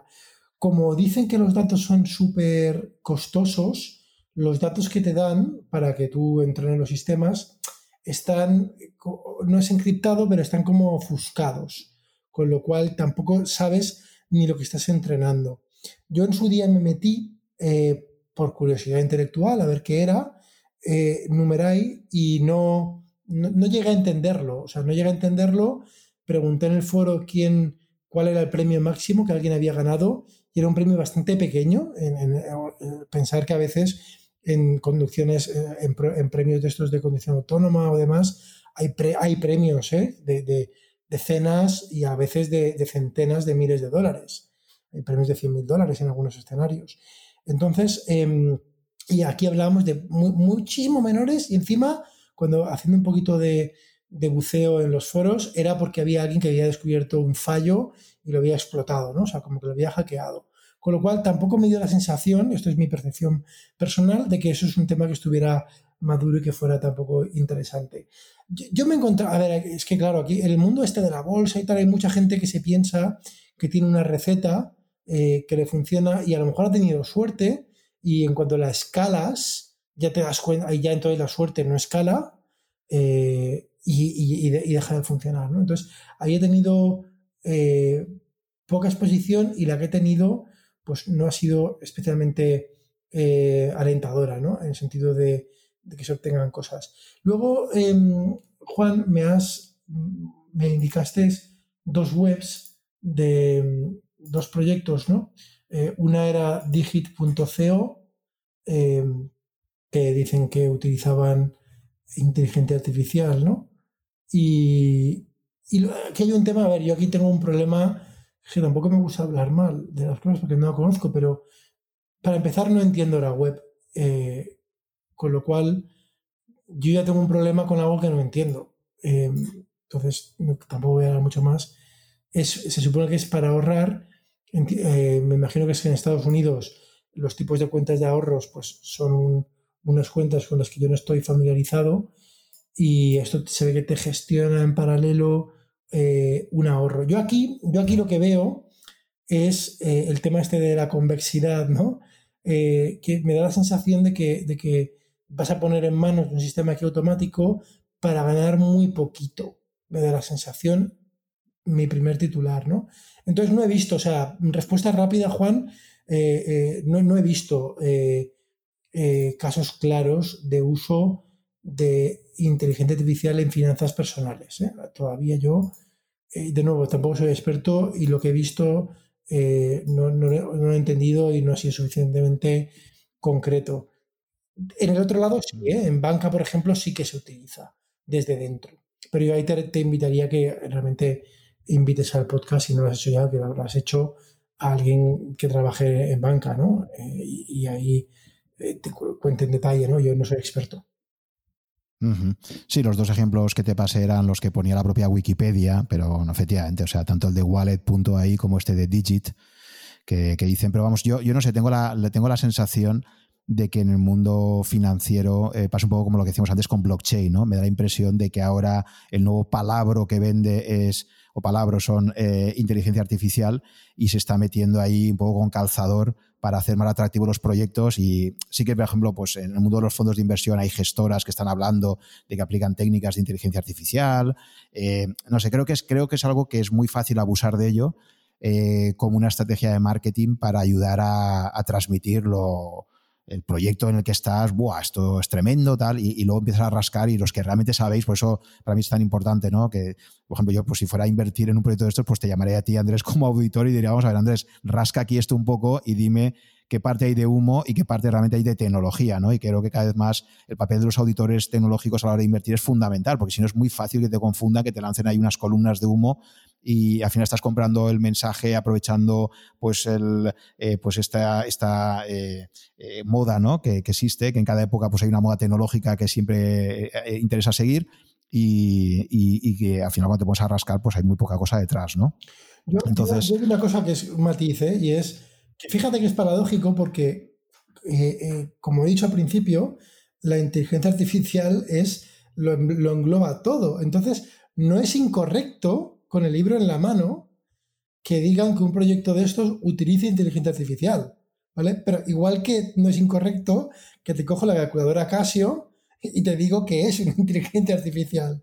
¿Vale? Por eso, eh, claro, no es incorrecto, pero claro, no es lo que tú tienes en la cabeza. Sí, sí, sí. Esto me recuerda también, creo que era Elon Musk en la entrevista que le hacía Joe Rogan cuando hablaba de superhumanos y decía, un superhumano simplemente es una persona normal que coge una calculadora. Entonces tú ya estás ahí, digamos, multiplicando tus capacidades, es una extensión tuya, ¿no? Y ya eres un superhumano de alguna forma, pues estar utilizando un instrumento adicional para multiplicar tu, tu capacidad de computación o lo que sea, ¿no? Sí, sí. Entonces, por eso te digo que, efectivamente el lenguaje lo, acepta todo, ¿no? Pero, pero yo creo que sí que hay una parte importante de marketing y hay que prevenir. Ya digo, yo eh, creo que, de hecho, era el propio Taleb el que nos comentaba en, el seminario de Nueva York, él decía, si oís la expresión inteligencia artificial, esto es bullshit, o sea, esto es básicamente algo que se está haciendo para venderte la moto de algo. Si te hablan de deep learning o te hablan de machine learning, ya es otra cosa. Normalmente van a ser cosas más serias, ¿no? Pero eh, eh, utilizar una cosa así tan genérica como inteligencia artificial suele estar mal asociado con muchas veces con esto, ¿no? Entonces, ojo con la terminología que, que ahí muchas veces eh, eh, se esconde más una estrategia de venta de un proyecto que, que, de algo que realmente aporte un valor diferencial, ¿no? Mm, muy bien, Andrés, pues nada, ya para finalizar, como hago siempre en todos mis podcasts, eh, me gustaría que nos recomendaras tres libros, no tienen por qué ser obviamente libros de inversión, que es un área que tú ya has dicho que tampoco es, es un área que para ti pues, sea un área que te fascine particularmente, pero sí me gustaría que nos recomendaras tres libros, ojo, o tres contenidos, tres, tres piezas de contenidos que para cualquier persona interesada en el, en el mundo de la inteligencia artificial, su posible conexión con la inversión o de una forma más general, no sé, a ti, para ti hayan sido libros que te han pues eso, que te han deslumbrado, ¿no? Que, te parecen fascinantes. Mira, libros, libros de inteligencia artificial, por estar en el tema, pues tengo que eh, recomendar dos, ¿no? Uno de ellos es el de el libro de que hice el podcast, ¿no? El prevenir el declive de Europa en la época de la inteligencia artificial. Es un libro eh, es un libro que explica pues, un montón de, datos con respecto a los motivos y, la, deficiencia que tenemos en Europa sería un libro muy interesante de inteligencia artificial. Otro libro de inteligencia artificial sería el contraejemplo, de, el contralibro de este, que sería Superpotencias de inteligencia artificial, de Kai Fu Lee, que es de China y Estados Unidos en inteligencia artificial, que es eh, quizá un libro más novelado, o sea, es un libro de divulgación muy interesante, y, pero está con muchas anécdotas, que es muy divertido. Y, a lo mejor, y un tercer, déjame que piense, y un tercer libro, em, a ver, que, a mí me haya gustado personalmente, y no, fíjate, y no tiene nada que ver con inteligencia artificial, más bien te diría que sería inteligencia natural, sería el de, el de eh, lo leí en inglés, Behave, es, creo que es Compórtate, el de, de Sapolsky, que es de cómo funcionamos nosotros, ¿no? La inteligencia natural y, en parte, digamos, lo cercana que está al animal, ¿vale? Por darle la vuelta eh, y por desmitificar esto, ¿no? Que de hecho, eh, es muy interesante, de hecho, entender cada vez, entender más cómo funciona el cerebro eh, para lo bueno y para lo malo, ¿no? Esos, quizás esos tres libros y como veis ninguno es de, inversión, ninguno es técnico. Em, los libros técnicos de inteligencia artificial y de deep learning en concreto, pues o, bien son para programadores eh, o bien son, digamos, más casi de, doctorado, ¿no? Eh, que, creo que no es otro, otra audiencia. Sí, y, Sapolsky precisamente, creo que hay un, vídeo disponible ¿no? en YouTube que comentabas en tu podcast donde precisamente en una conferencia le preguntaban a Sapolsky esto que antes te comentaba, que, explicabas, ¿no? De, oye, Sapolsky, ¿cuál es la diferencia? Pues este es un primatólogo, creo, ¿no? Lo que comentabas, es un primatólogo, se ha estudiado los primates y le preguntaban esa diferencia que había, eh, eh, creo que era de un solo un 1%, la diferencia que teníamos en genes con, los primates, eh, dónde estaban realmente las claves, dónde creía él que estaban las claves de, las diferencias que teníamos, ¿no? Y al final se concentraban esos dos genes de, que hacían crecer mucho más las, las neuronas, ¿no? Sí, a ver, Sapolsky, Sapolsky tiene, es Robert Sapolsky, es un, es un primatólogo, y tiene, además es un excelentísimo comunicador y tiene un montón de conferencias disponibles. Y esta es una conferencia que además, eh, en la conferencia dura una hora más o menos y habla de un montón de cosas. Es una conferencia, es divertida, ¿eh? es, habla de, de, habla, por ejemplo, de aspectos, ¿no? Si el ser humano es simplemente un primate más, ¿no? Entonces va desglosando atributos que uno pensaría que son solamente humanos, pues diría, oye, pensemos, ¿no? Yo qué sé, la, la la, bondad, ¿no? Por ejemplo, cosas así que tú ves, ¿no? Eh, o el cariño, o, no, al revés, ¿no? O la maldad extrema, la, maldad gratuita, ¿no? entonces, y todo te va cogiendo eh, eh, de forma científica eventos que han ocurrido en, sitios donde hay primates que han sido grabados y entonces se manifiestan, ¿no? Pues mira, aquí, fíjate lo que pasó con esta hembra que hizo tal cosa con, este, con, el grupo, con su tribu, eh, con su, bueno, su manada, ¿no? su, grupo social y tal. Entonces, y entonces empiezas a ver un montón de comportamientos que atribuías muchos. Eh, veías, pensabas que eran humanos, ¿no? Y, ves que, joder, ostras, si prácticamente es que están, ¿sabes? Eh, los tienen los tomates, ¿no? O sea, al final, entonces termina la charla, y es muy bueno, termina la charla y alguien pregunta al final, ¿eh? y es que es súper, lo mejor de la charla es una pregunta del público casi al terminar. Y dice, vale, vale, bien. Entonces, em, entonces ¿en qué nos diferenciamos? Se, estudió que era 1% en genes y entonces efectivamente Sapolsky lo, lo, lo, corrobora, que sí, que, es, que eso es de las pocas cosas que, es, que, que no es un mito, que es real. Hay más mitos, como que usamos solamente el 20% del cerebro. Mentira, usamos el 100%. y si es el 20, se nota. y, entonces, eh, pero este no, este del 1% es el 1 poco, poco más, ¿no? Es, esto es, real. Y eh, de lo poco que se sabe, o sea, de lo que se sabe del 1% este, se ha estudiado muy bien esas diferencias y, en su mayoría, pues muchas son atribuibles a la cadera, que los monos tienen una cadera distinta, al sistema inmune, ¿no? Los monos tienen un sistema inmune muy distinto al nuestro. Eh, eh, pero eh, algunos, ¿no? Algunos se conocen dos genes, pero habrá más, que donde realmente inciden de forma directa, ¿vale? Es en un momento concreto del desarrollo del feto que al final su consecuencia es que el ser humano termina, creo que es con, tres o seis veces más neuronas, ¿vale? O sea, es, es como, no llega a diez veces más, ¿no? Pero está cerca. Como, vale, orden de magnitud más, ¿vale? Pero no hay como, no tienes un 3% de ADN con el cerebro entero, ¿vale? Los circuitos y, son como las partes de regulación. Entonces, por eso cabe la duda con, este evento, eh, o sea, con este descubrimiento del, cerebro nuestro con respecto al, al cerebro de los primates, si es una cuestión de cantidad. Y si la calidad, que es la calidad y lo que nos diferencia, las sinfonías, las matemáticas, las estrategias de inversión, ¿verdad, Juan? ¿Vale? Lo que nos diferencia con los monos eh, es atribuible a esa calidad ¿no? que nos hace humanos, que quizá postula al final Sapolsky que a lo mejor esa calidad emerge de la cantidad. ¿vale? Y ojo, entonces, eso es lo que a mí me, me chocó, eso es lo que a otro nivel, por supuesto, ¿vale? El, el GPT-2, ¿vale? Era mucho más primate que el GPT-3, ¿vale? El GPT-3, pues a lo mejor, yo qué sé, por hacer un símil, pues es un nombre de las cavernas, no sé, pues, eh, un Homo erectus que medio gruñe, ¿no? Y, y, a, lo, a lo mejor el GPT-2 era una lombriz, pero oye, ya, ¿sabes? Se va otro tipo, ¿no? Es un mal símil. Pero bueno, me entendéis, ¿no? Que, que, que por la cantidad emergen más calidades que ni siquiera estaban, ¿no? Entonces, este libro de, de, de Comportate, eh, de Sapolsky también, eh, también creo que sería es muy interesante. Ninguno de finanzas, ¿eh? lo siento, Juan. no, no, lo interesante es abrir, abrir el abanico, ¿no? Y incluso esperaba que hubieras dicho alguno más general, incluso de ciencia ficción o algún libro que a veces los libros que te aportan más no son precisamente aquellos. Lo, comentábamos antes, ¿no? Ciencia ficción estoy releyendo ahora, que es increíble, y mira, y de hecho hay un tema muy interesante que es de, un escritor que está totalmente muy poco conocido, pero ha hecho más películas, o sea, hay más películas suyas que de todos los conocidos. Eh, a ver si a siguiente digo, de ciencia ficción.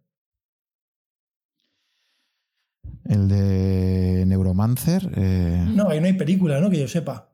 Ah, no, no. Eh, Philip K. Dick. No lo que es un escritor muy poco conocido, tiene películas como Blade Runner, que es un relato suyo, eh, hay, otra, hay películas, por ejemplo, Minority Report, es un relato suyo. Em, Desafío Total es, está basado también en un cuento suyo. Hay una película malísima que se llama Asesinos Cibernéticos de los 90. Malísima película, inspirado en un relato buenísimo llamado La Segunda Variedad. Y este, y, Philip K. tiene cuentos cortos que salen súper rápido, ¿vale? Ahora que tenemos poca atención, ¿vale? Cuentos cortitos, ¿vale? No es un libro de 500 páginas, eh, son relatos cortos y son increíbles, eh, eh, me encantan, ¿no? Tiene, pues uno se llama, es, un, es un libro que fue una contradicción, ¿no? Porque se llama Cuentos completos, volumen 1. Esto es como, es más timo que la historia interminable, ¿no? y, y el, primer cuento es muy interesante de Philip K. es, eh, se llama Aquí yace el Whoop. Eh, el, se llama así el libro, y es un relato. Y me, gusta mucho porque es una. Eh, me, pareció súper interesante y el, por terminar, Juan, si quieres, el, documental este, el, dilema social, es como parecía que fuera escrito a base de ese relato, porque ese relato era que se encuentran a, no cuento el final ni nada, ¿no? Pero la, idea aquí que, viene a cuento es, se encuentran con un extraterrestre, una civilización, ¿no? Y la civilización es como típica, muy antigua, que ha vivido allí, ha vivido mucho más en el universo que nosotros, ¿no? Nosotros somos como jóvenes, y nos describe como una especie que, somos buenos ingenieros, ¿vale? Hemos hecho cosas chulas. Eh, él habla extraterrestre, ostras, habéis hecho una nave espacial, habéis descubierto tecnología de, para viajar a velocidad más rápida la luz, ¿no? O sea, sois una buena especie ingenierilmente hablando, pero tenéis descuidado eh, los. Os habéis resuelto bien los dilemas técnicos, pero resolvéis muy mal los dilemas morales, decía el extraterrestre, ¿no? Y, la verdad es que, joder, el documental, un poco el dilema social, precisamente era esto, ¿no? O sea, estaba tan bien resuelto, pero había dilemas morales eh, eh, no resueltos, ¿no? Que estaban ahí. Entonces, este también es súper chulo y, de hecho, lo estoy releyendo ahora de Philip K. Dick. Vale, entonces, pues sí, es que para que tal y como pronuncias, la localización es Philip K. Dick, ¿vale? O sea que el K es, es de la, de que efectivamente este hombre ya murió en el 82, fíjate, y tenía efectivamente 36 novelas de ciencia ficción y 121 relatos breves, estoy viendo aquí. O sea que efectivamente, pues totalmente desconocido para mí. Es ¿eh? un poco conocido y de hecho, como te digo, o sea, Desafío Total, eh, Minority Report, hay un montón de películas inspiradas en relatos. ¿Vale? Y es que lees un relato y yo cada uno que leo digo, ostras, es que esto es un peliculón. Increíble. pues, pues, me lo voy a conseguir seguro. Y, para acabar ya también, eh, Andrés, en la parte de, imagínate gente que nos escucha ahora que, que nada, quiera empezar desde cero y de una forma poco técnica, eh, simplemente para conocer un poco las posibilidades que nos ofrece. Creo que tú recomendabas un curso en Coursera, ¿no? ¿Cuál, sería, qué recurso ofrecerías para alguien que quiera ya eh, ponerse un poco en serio a empezar a aprender de aprendizaje profundo y posibles aplicaciones al mundo de la empresa, etcétera? Eh, así, a, nivel muy introductorio, ¿qué, recurso recomendarías formativo? Pues a ver, a nivel, hay dos, dos vías, ¿no? A nivel técnico, a ver, es que, y es quizá muy dicotómico a nivel técnico, recomendaría los cursos de, Fast, Fast AI, pero esto es prácticamente si ya sabes programar, ¿vale? O sea, tienes que ser programador, ¿no? De hecho, se llaman, él exige y son gratuitos eh, los cursos de fast.ai, ¿vale? Y ahí hay cursos de, y es muy accesible, de fast.ai. Y luego, eh, en el mundo de la empresa, a nivel eh, como tal empresa, el, yo empezaría, hay varios recursos gratuitos muy interesantes. Por ejemplo, eh, Andrew NG tiene, hay un curso que es, de pago, pero se puede hacer gratuito, me parece, si no te si no, si no quieres certificación de ningún tipo. Es, más que un curso, sería como una, una asignaturita que se llama em, AI for Everyone, ¿no? AI para todo el mundo, que, y esto es gratuito y está bien, o sea, son como las nociones básicas de cómo se aplica una empresa, y este está bien. Y ya luego, em, para empresa, curiosamente hay menos, ¿eh? Para empresa, luego hay un máster, no es un máster, hay un, hay un curso del MIT, em, ya tiene un coste en inglés, en Oxford tiene otro, una especie de también como un máster, un curso para aplicar a empresas.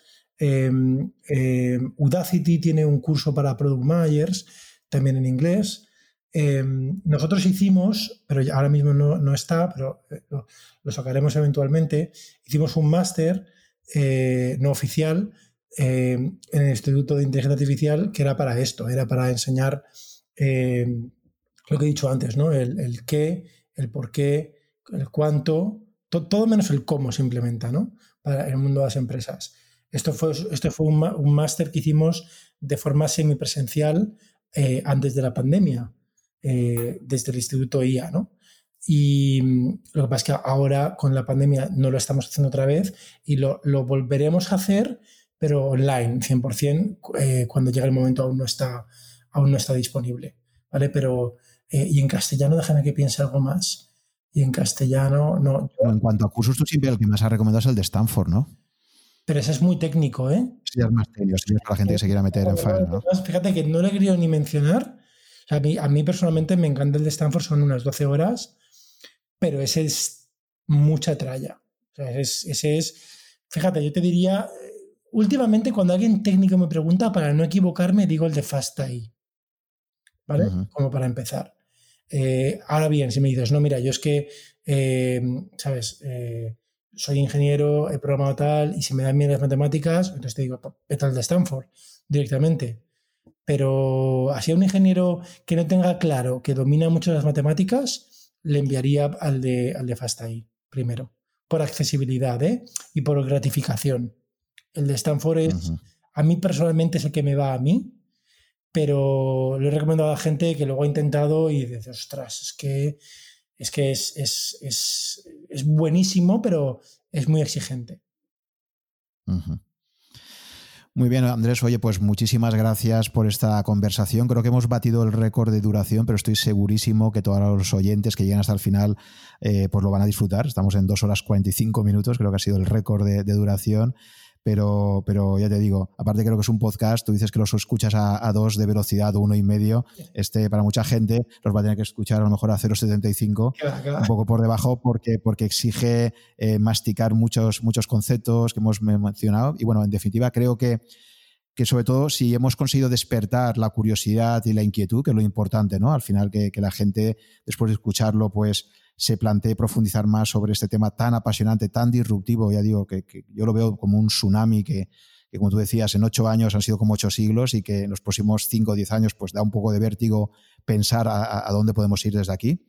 Eh, si somos capaces de despertar esa pasión, ese interés por, profundizar más, pues, pues yo creo que ya hemos conseguido el objetivo, ¿no?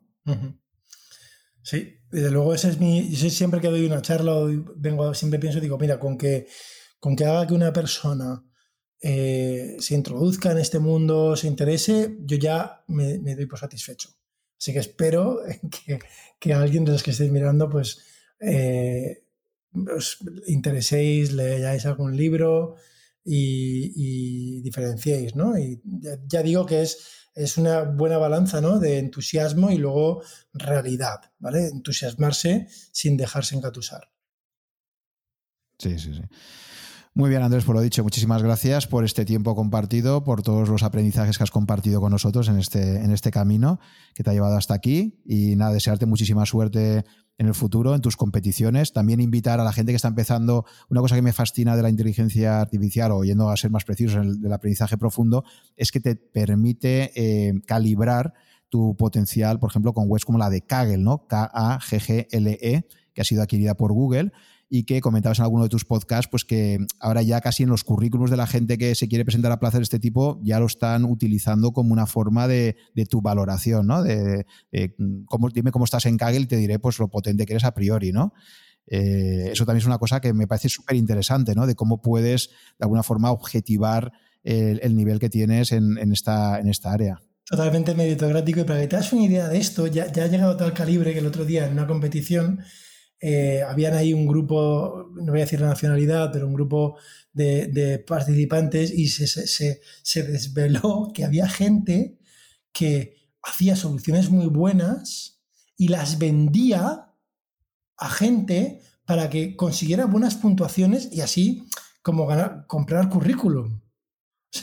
sí, como, esto es como en el mundo del running también, la gente que cede un dorsal, o sea, que corre una carrera y luego le pasa el dorsal a otro para que le contara el tiempo, o, los famosas, o las famosas ventas de doctorados en Alemania y tal también, ¿no? O sea, madre mía. O sea, que aquí también, puede haber fraude, efectivamente, ese es el problema, ¿no? ¿Cómo sabes que uno ha participado? Claro, si te lo pagan muy bien, puedes llegar a vender un resultado bueno, claro. Hemos llegado ahí ya, sí.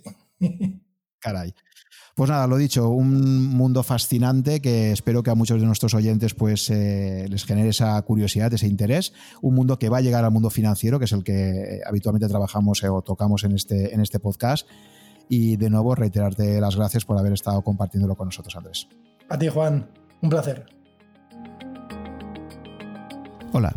Si te gustan estos coloquios que mantengo con inversores, aficionados o profesionales con una dilatada trayectoria, Simplemente recomendarte que te hagas usuario registrado de Rankia si aún no lo eres y te suscribas a mi blog para recibir todas las novedades que publico allí, que pueden ser tanto webinars que vaya a hacer próximamente como la información de los nuevos podcasts que publico.